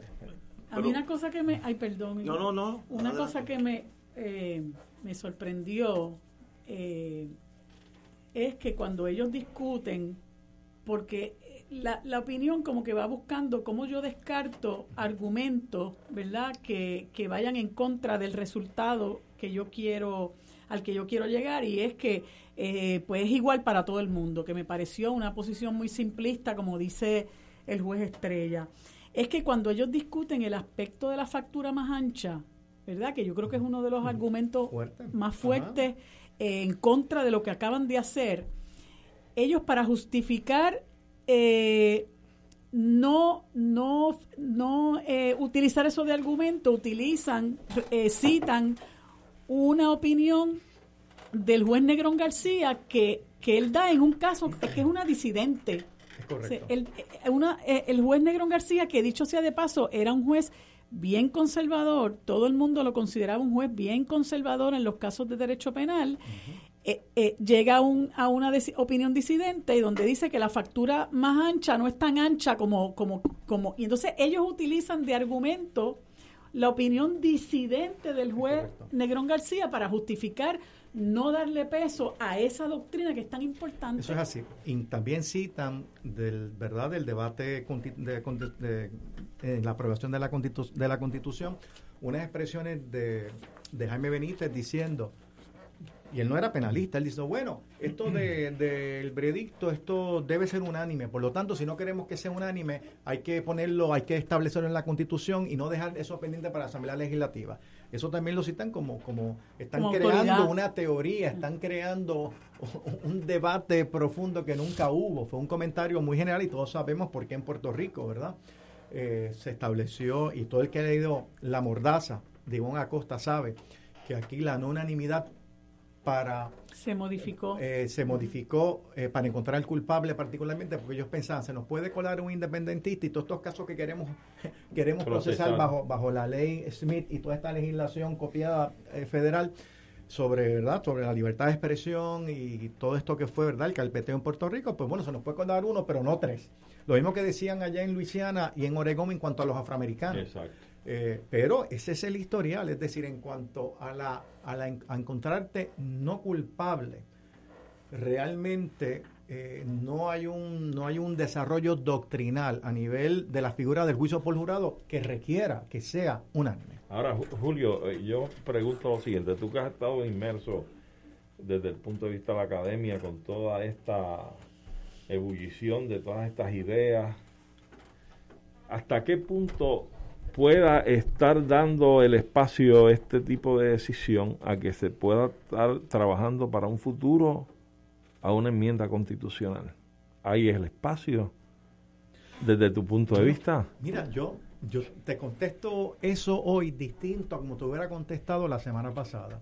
Muy bien, yo vamos pienso a ver. Que, que yo pensaría que la gente, como tenemos esta cultura de la violencia, que, y aquí la cosa está muy peligrosa. Cierto. Hay mucha, pues yo pienso, y que la gente piensa, bueno, mientras más severas sean las penas, mientras más fácil sea encontrar a alguien culpable, pues eso va a, a, minimizar la criminalidad, lo cual sabemos que no es cierto. Pero yo pensaba que no había ambiente para enmendar la constitución o para volver a hacer la constitución y decir, oiga, en caso de no culpable, que esté claro en blanco y negro, puede, puede ser por mayoría. Yo pensaría que hace una semana no había ambiente, pero la reacción que yo he visto del pueblo de molestia, de rechazo, inclusive de fiscales, de fiscales serios, diciendo, mira, pero es que no hay forma de llegar a esta conclusión.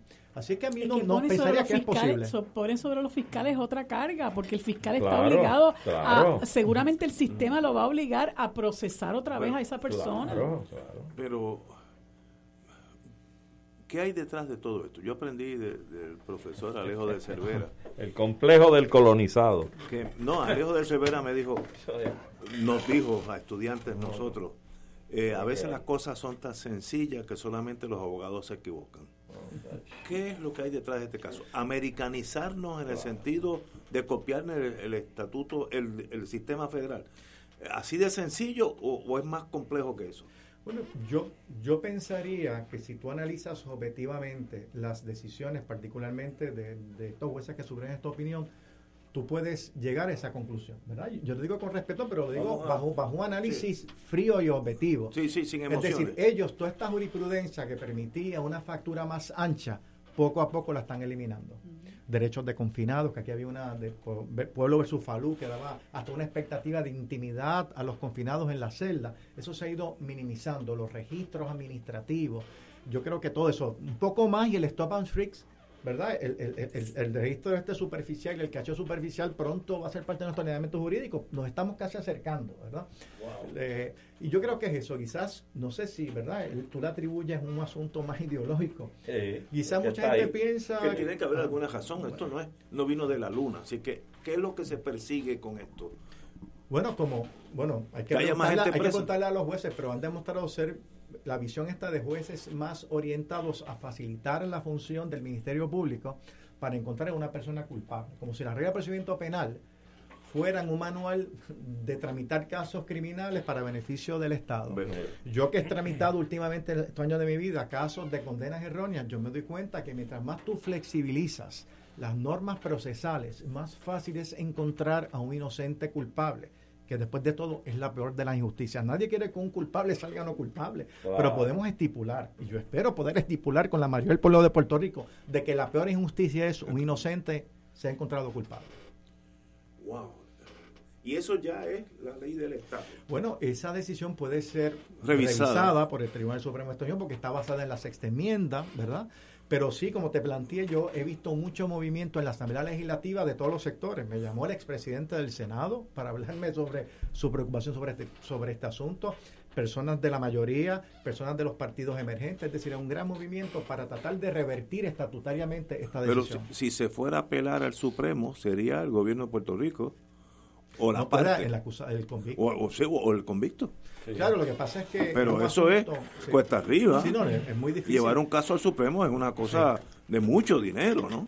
Pero los temas de Puerto Rico como que están de moda en el Tribunal Supremo de Estados Unidos últimamente, ¿no? Fíjate, Julio, lo que ocurre es que, que una, una, una solución legislativa, como la que tú mencionaste ahorita, va a terminar cayendo otra vez en las manos del Tribunal Supremo. En, en cualquier proceso apelativo pudiera llegar allí y entonces puede ser revertida, inclusive por una decisión mayoritaria nuevamente. Así que es probable que aquí el camino más correcto sea, aunque sea más largo y más tedioso, la enmienda constitucional, porque ahí esa es la constitución. Bueno, y ya que mencionas eso, comparto, tuve una conversación hoy con el presidente de la Comisión de la Cámara, que está trabajando con el tema de la reforma constitucional, que es el licenciado Connie Varela. Me habló de que el próximo, probablemente el año que viene, quiere celebrar una especie de, reunión, de, congreso, donde podamos discutir con rigor todas estas enmiendas que están propuestas de enmienda a la Constitución como, eh, ¿verdad? El, voto revocatorio, la segunda ronda, que para mí es fundamental. Y yo creo que esta enmienda podría también insertarse en esa discusión porque he visto que hay mucha apertura y me ha sorprendido. Yo pensaba que decir de que el veredicto eh, podía ser no culpable por mayoría iba a ser antipático para algunas personas, pensé, aunque era lo, lo correcto constitucionalmente, pero para mi sorpresa se ha convertido inclusive en políticamente incorrecto, no meramente académicamente o constitucionalmente incorrecto, sino políticamente incorrecto la decisión del Tribunal Supremo y eso me ha llamado mucho la atención porque no lo esperaba. Es triste porque mira, una de las cosas que dice Zambrana en su artículo, que es un sentimiento generalizado en los que postula, en los abogados litigantes ya veamos el tipo de caso que sea, pero sobre todo los casos de naturaleza penal. Una de las cosas que él dice es que, eh, eh, eh, no en tanta, más o menos parafraseándolo, que los abogados cada vez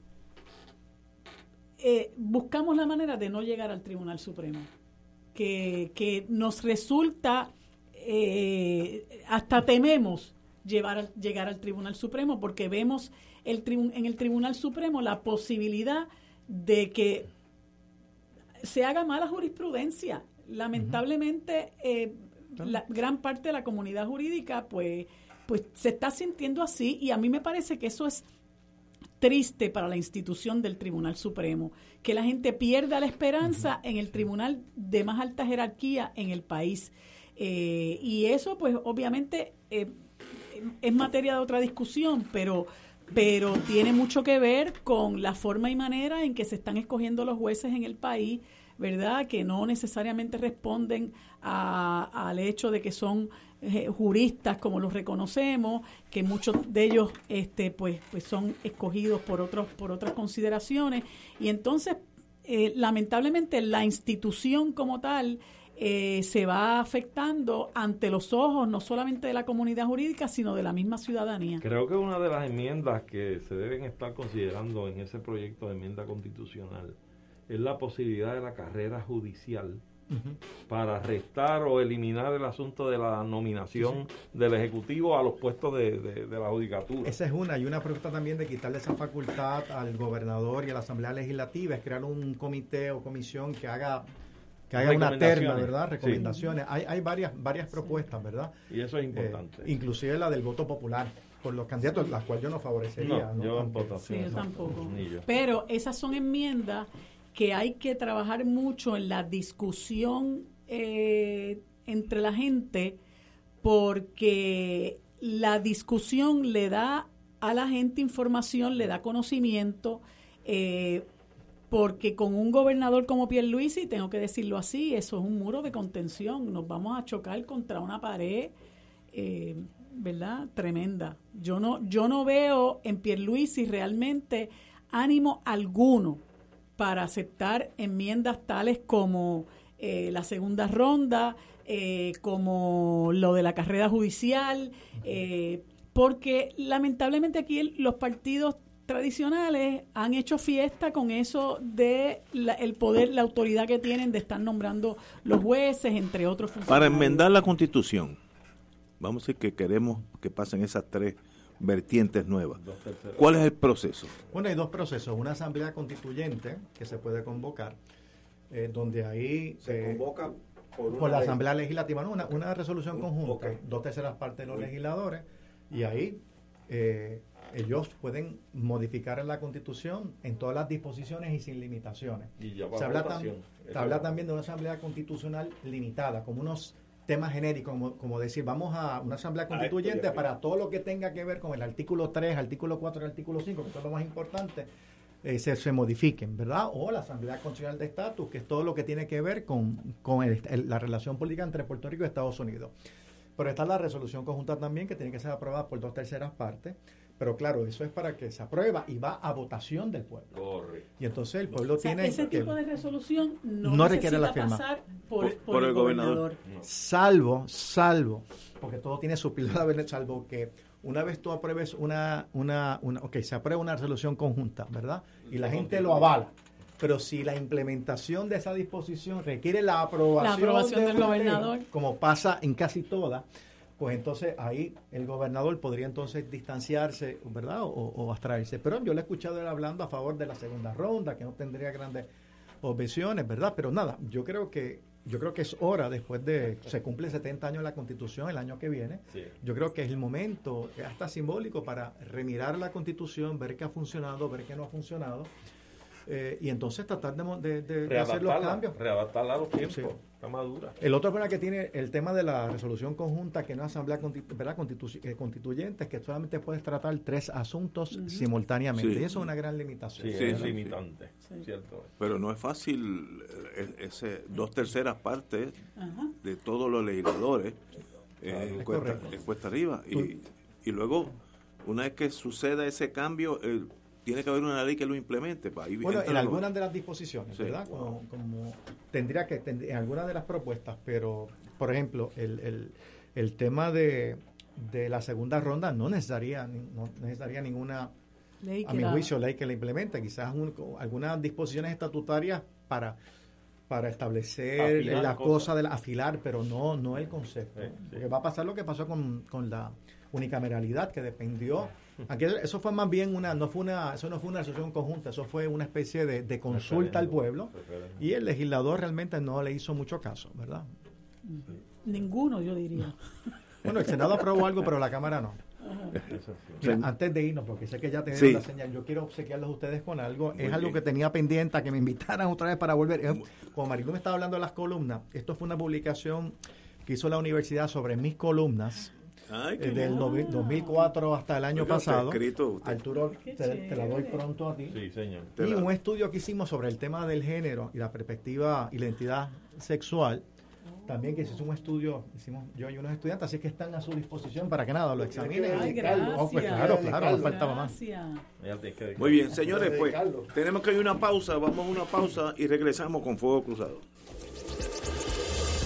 Fuego Cruzado está contigo en todo Puerto Rico.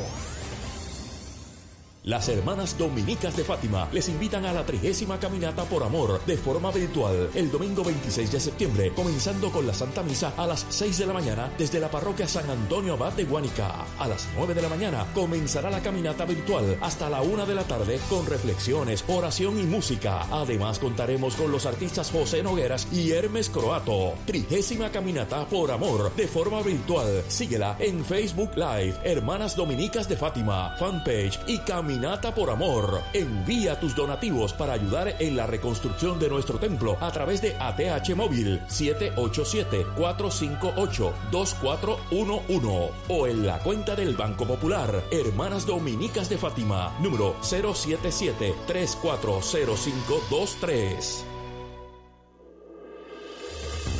Fuego Cruzado, el programa de más credibilidad en la radio puertorriqueña, es ahora la tribuna abierta de análisis noticioso, con diversas perspectivas que exploran el trasfondo de lo que acontece a diario y cómo nos afecta. Escucha Ignacio Rivera y sus panelistas invitados de lunes a viernes en Fuego Cruzado en transmisión diferida a las 10 de la noche por Oro 92.5 FM. Despierta con la gracia de Dios iluminando el sendero y responde al llamado de congregarnos en su nombre cuando el sol despunta en el Santuario Nacional de Nuestra Señora, Madre de la Divina Providencia, tempranito en la mañana, el sábado 2 de octubre, 5 y 30 de la madrugada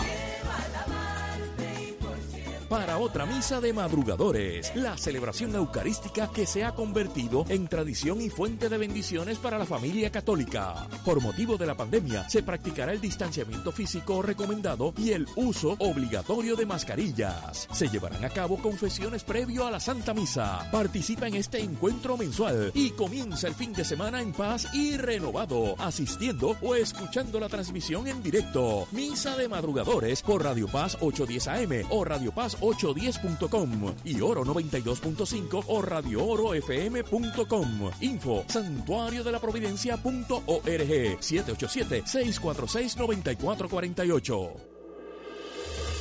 Fuego Cruzado, el programa de más credibilidad en la radio puertorriqueña, es ahora la tribuna abierta de análisis noticioso, con diversas perspectivas que exploran el trasfondo de lo que acontece a diario y cómo nos afecta. Escucha Ignacio Rivera y sus panelistas invitados de lunes a viernes en Fuego Cruzado en transmisión diferida a las 10 de la noche por Oro 92.5 FM. Acompaña al Padre Milton a la peregrinación en la Tierra Santa y Jordania del 3 al 17 de noviembre del 2021 o del 6 al 20 de febrero febrero del 2022. Visitaremos las ciudades de Jerusalén, Belén, Betania, Jericó, Eilat, el Mar Muerto, Masada, Qumran, Tiberiades, Tatja, Cafarnaúm, Caná de Galilea, Jafo, Cesarea Marítima, Tel Aviv y Cesarea de Filipo. En Jordania iremos a Petra. Celebraremos la misa en los lugares santos y renovaremos nuestras promesas bautismales en el río Jordán. Marca ahora y reserva tu espacio llamando a Puerto Rico Viaja al 787-918-8989. Solo para vacunados. Ciertas restricciones aplican. Nos reservamos el derecho de admisión. En Oro 92.5 FM, Radio Paz 810 y el Canal 13 estamos trabajando a tono con la emergencia que en estos momentos está viviendo Puerto Rico. Estamos ofreciendo nuestros servicios al máximo con el personal disponible según nos permitan las circunstancias. Si tiene un mensaje para ofrecer a sus asociados, clientes o personal, solo tiene que llamar al 787-552-0825 y nuestros empleados le comunicarán al personal de ventas para atender su necesidad. A nuestros clientes estén en comunicación con su ejecutivo o ejecutiva de ventas que continúan ofreciendo sus servicios como de costumbre. 787-552-0825. Y ahora continúa Fuego Cruzado.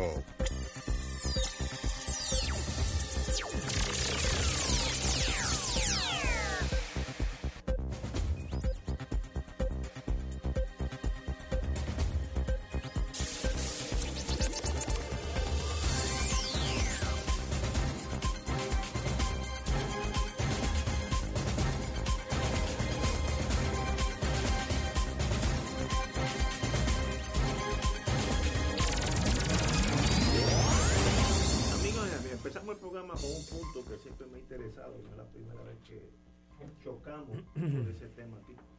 Eh, y sencillamente estamos hablando de una descripción muy accurate, muy precisa que ustedes tres hicieron en torno al estado del país en este momento, que estoy pensando en inglés, close to, eh, cerca de, una calamidad.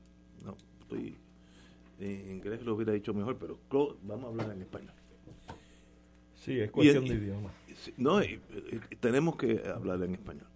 Eh, yo creo todo el, todo el mundo que tenga dos dedos de frente sabe que las cosas no pueden seguir como están. Porque es un colapso económico, social, criminal, eh, en todos los sentidos. El centro médico tiene problemas, la policía, el equipo es pésimo. el país está colapsando. Y entonces vemos que en, un día hay tres noticias sobre tres legisladores eh, que van a ser o ya están acusados, eh, que le añade pues ese matiz de desesperación. ¿Y qué se puede hacer?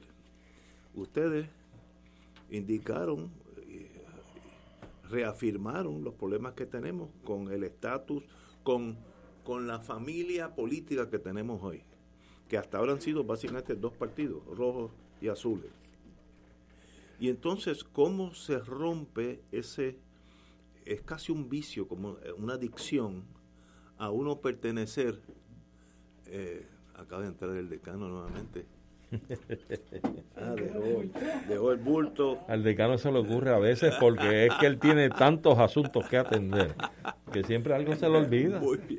Pues, ¿y qué puede hacer uno que ha estado como yo estoy, le hago la pregunta a la mejor buena fe, como yo ha habido muchos estadistas que son tantos que eligen gobiernos estadistas. Eso es obvio también, matemáticamente correcto. Igual que muchos populares que a veces eligen gobiernos populares. Muy bien. ¿Cómo uno rompe eso? Bueno, si uno es estadista, mirándolo del lado de acá,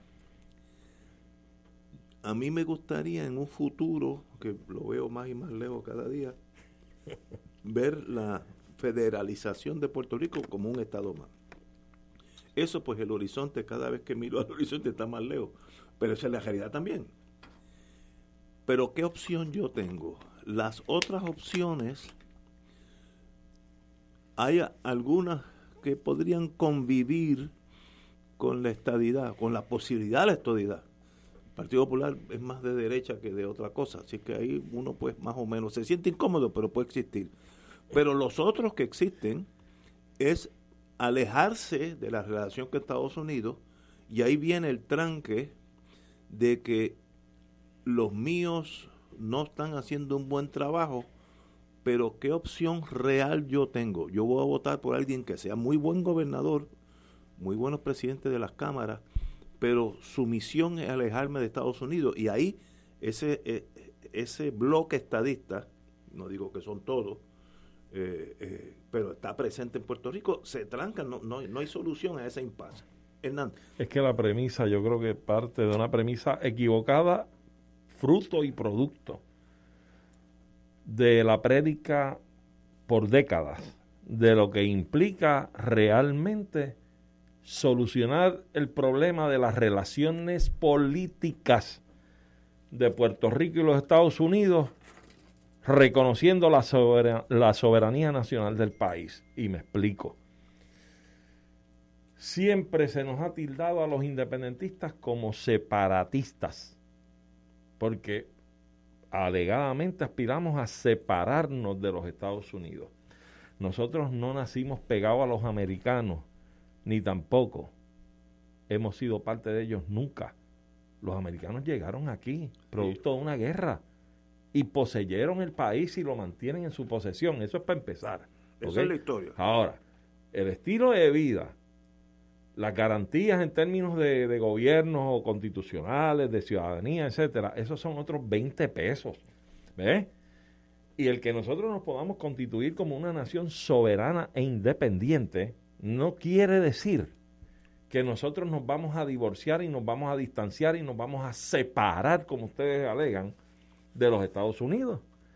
porque nosotros podemos mantener las mejores relaciones. Mira, cógete de ejemplo, la República de las Islas Palau en el Pacífico están dentro del marco de interés y de la soberanía norteamericana. Ese punto tuyo, Arturo, es bien importante porque los que estamos en el otro lado de la trinchera tenemos, no sé, un miedo histórico de que el grupo que ustedes representan, gente de primera línea, ustedes tres, es básicamente antiamericano, lleno de odio y lo que quieren es eh, eliminar todo vestigio de la americanización de Puerto Rico. Y eso asusta a la derecha. Claro, pero se van en pánico y ahí dejan de pensar. Pero te voy a decir algo. Estoy tratando de buscar soluciones al problema. Y te voy a decir algo, o sea, en el sector de la independencia del país hay distintos matices, como los hay en el sector tuyo. Uh. Gente muy civilizada y otros que comen candela. Claro, neonazis los hay. pues claro, pues nosotros también tenemos nuestros matices. Pero yo creo que en términos de la realidad histórica de nuestro país, de la, de la realidad idiosincrática del país, el camino hacia la independencia nuestro va a ser un, un camino en armonía, armonioso a la historia que hemos mantenido de la relación política con los Estados Unidos. Y yo creo que no va a haber, o sea, vamos a dejarnos de cosas. Estados Unidos va a seguir ejerciendo una, una no hegemonía, una influencia extraordinaria en toda la región. Pues, pues, seguro. Y Puerto Rico no va a dejar de ser un eje de interés en términos económicos y en términos tal vez hasta estratégicos. Pero yo creo que volviendo a los miedos nuestros, estoy tratando hoy de estar en escuela. Miedos anquilosados, sí. Eh, hay que proyectar una independencia con amor, con cariño al pasado y a los y a los abusos que se cometieron, porque también se cometieron abusos. Eh, eso, es, bien importante porque eso quita esa, esa trinchera. Eh, me, hace sacar la cabeza para mirar para otro lado. Claro, y eso es parte de la reconciliación nacional que se requiere en todo, todo, un proceso como ese, porque nosotros cuando constituyamos el país nuestro como un país soberano independiente, tenemos que contar con todos los puertorriqueños, con todos, los rojos, los azules, los verdes, los lilas, los amarillos y los violetas. Compañero Anglada. Bueno, mira, yo decía anteriormente, fuera del micrófono, que felicitaba a María de Lourdes, porque a ella le tocó defender al independentismo lunes por la mañana, lunes a las ocho y cuarto. ¿Ya tú habías desayunado, María de Lourdes? Habías tomado café por lo menos, ¿verdad? café. Eh, porque alguien, creo que fue Quiquito Meléndez, sacó a relucir lo, del, lo de la pancarta de Yankee Gojón y alguna otra pancarta. Eh, es obvio, es obvio que uno va a una actividad y uno no necesariamente va a estar de acuerdo con la pertinencia, con la pertinencia. Puede estar de acuerdo con la cosa sustantiva, pero la pertinencia, ¿verdad? De sacar ese tipo de rótulo un domingo por la mañana a media mañana. Paréntesis, yo llegué tarde y si hubiera llegado temprano me hubiera quedado en el carro. Eh, pero llegué tarde, cuando nosotros llegamos ya, eh, ya algunas personas eh, regresaban ¿Por qué, ¿Por qué quedarte en el carro? por, lo del coronavirus. Ah, Una cosa bien elemental que es el coronavirus.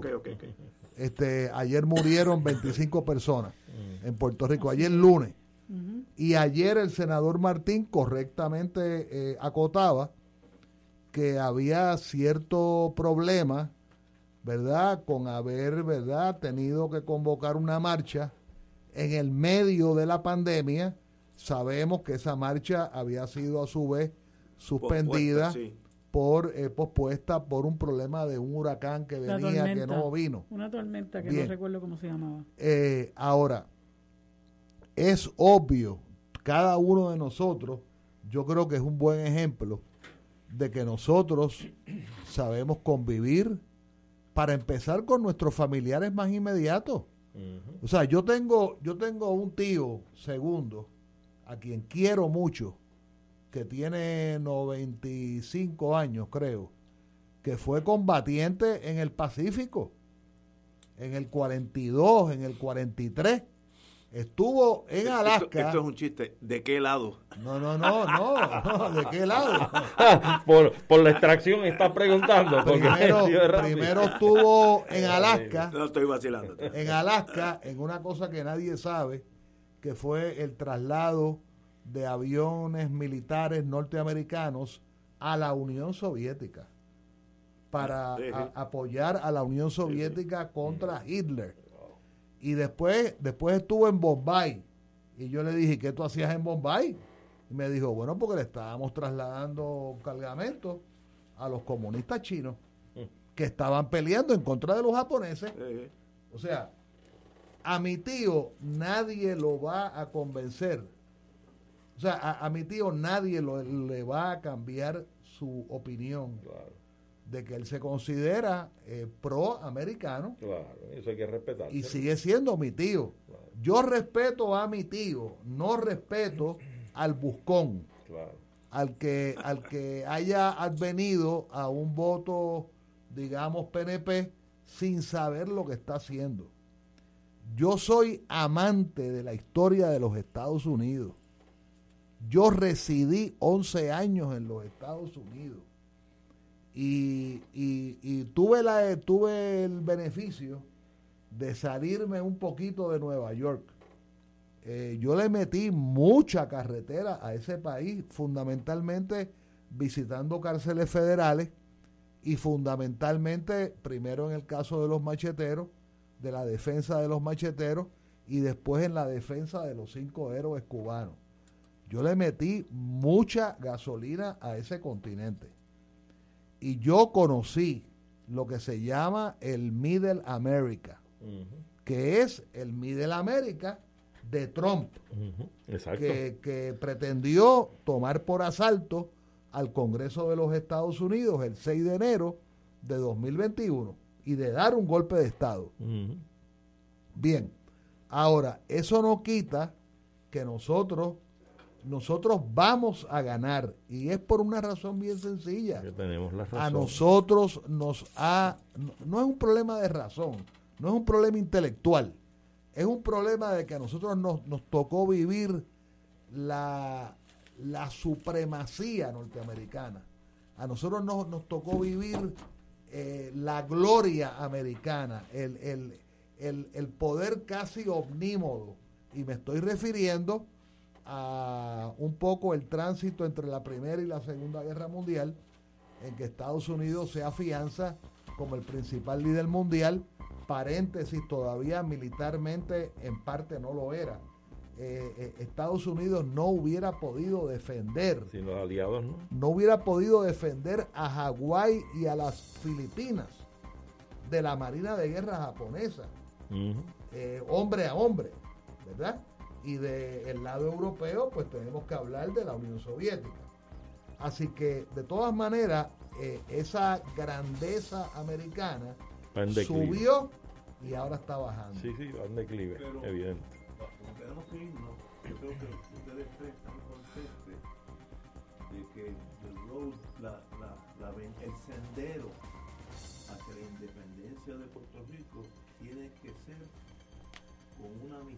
obvia, con unos buenos deseos hacia la relación pasada con Estados Unidos. Esto no es Argelia y Francia, que no, limpio uno con otro, porque eso tranca el sistema.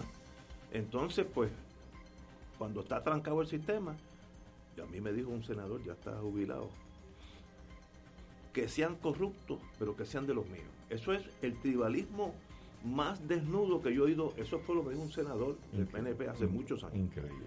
Pero eso es por miedo, porque si yo no le tengo miedo al movimiento independentista, como estamos ahora nosotros tres, podemos hablar aquí, hermano. Y aceptar una China que me trajo, una China, no, esta no es Nebo. China es Nebo, sí. China es Nebo, que ya mismo le daremos a que mate. Tenemos que irnos, Marilu, yo, eh, eh, Rafi Anglada y Arturo. Y, gracias por la invitación, Un privilegio, usted es parte ya de, Fuego Cruzado. Hasta el próximo martes en nuestro caso.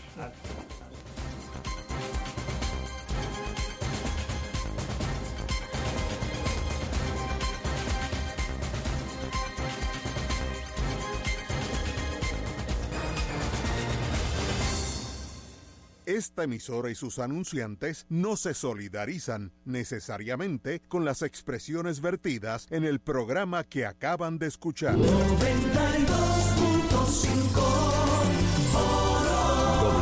WORO FM Corozal San Juan. Accede también a radioorofm.com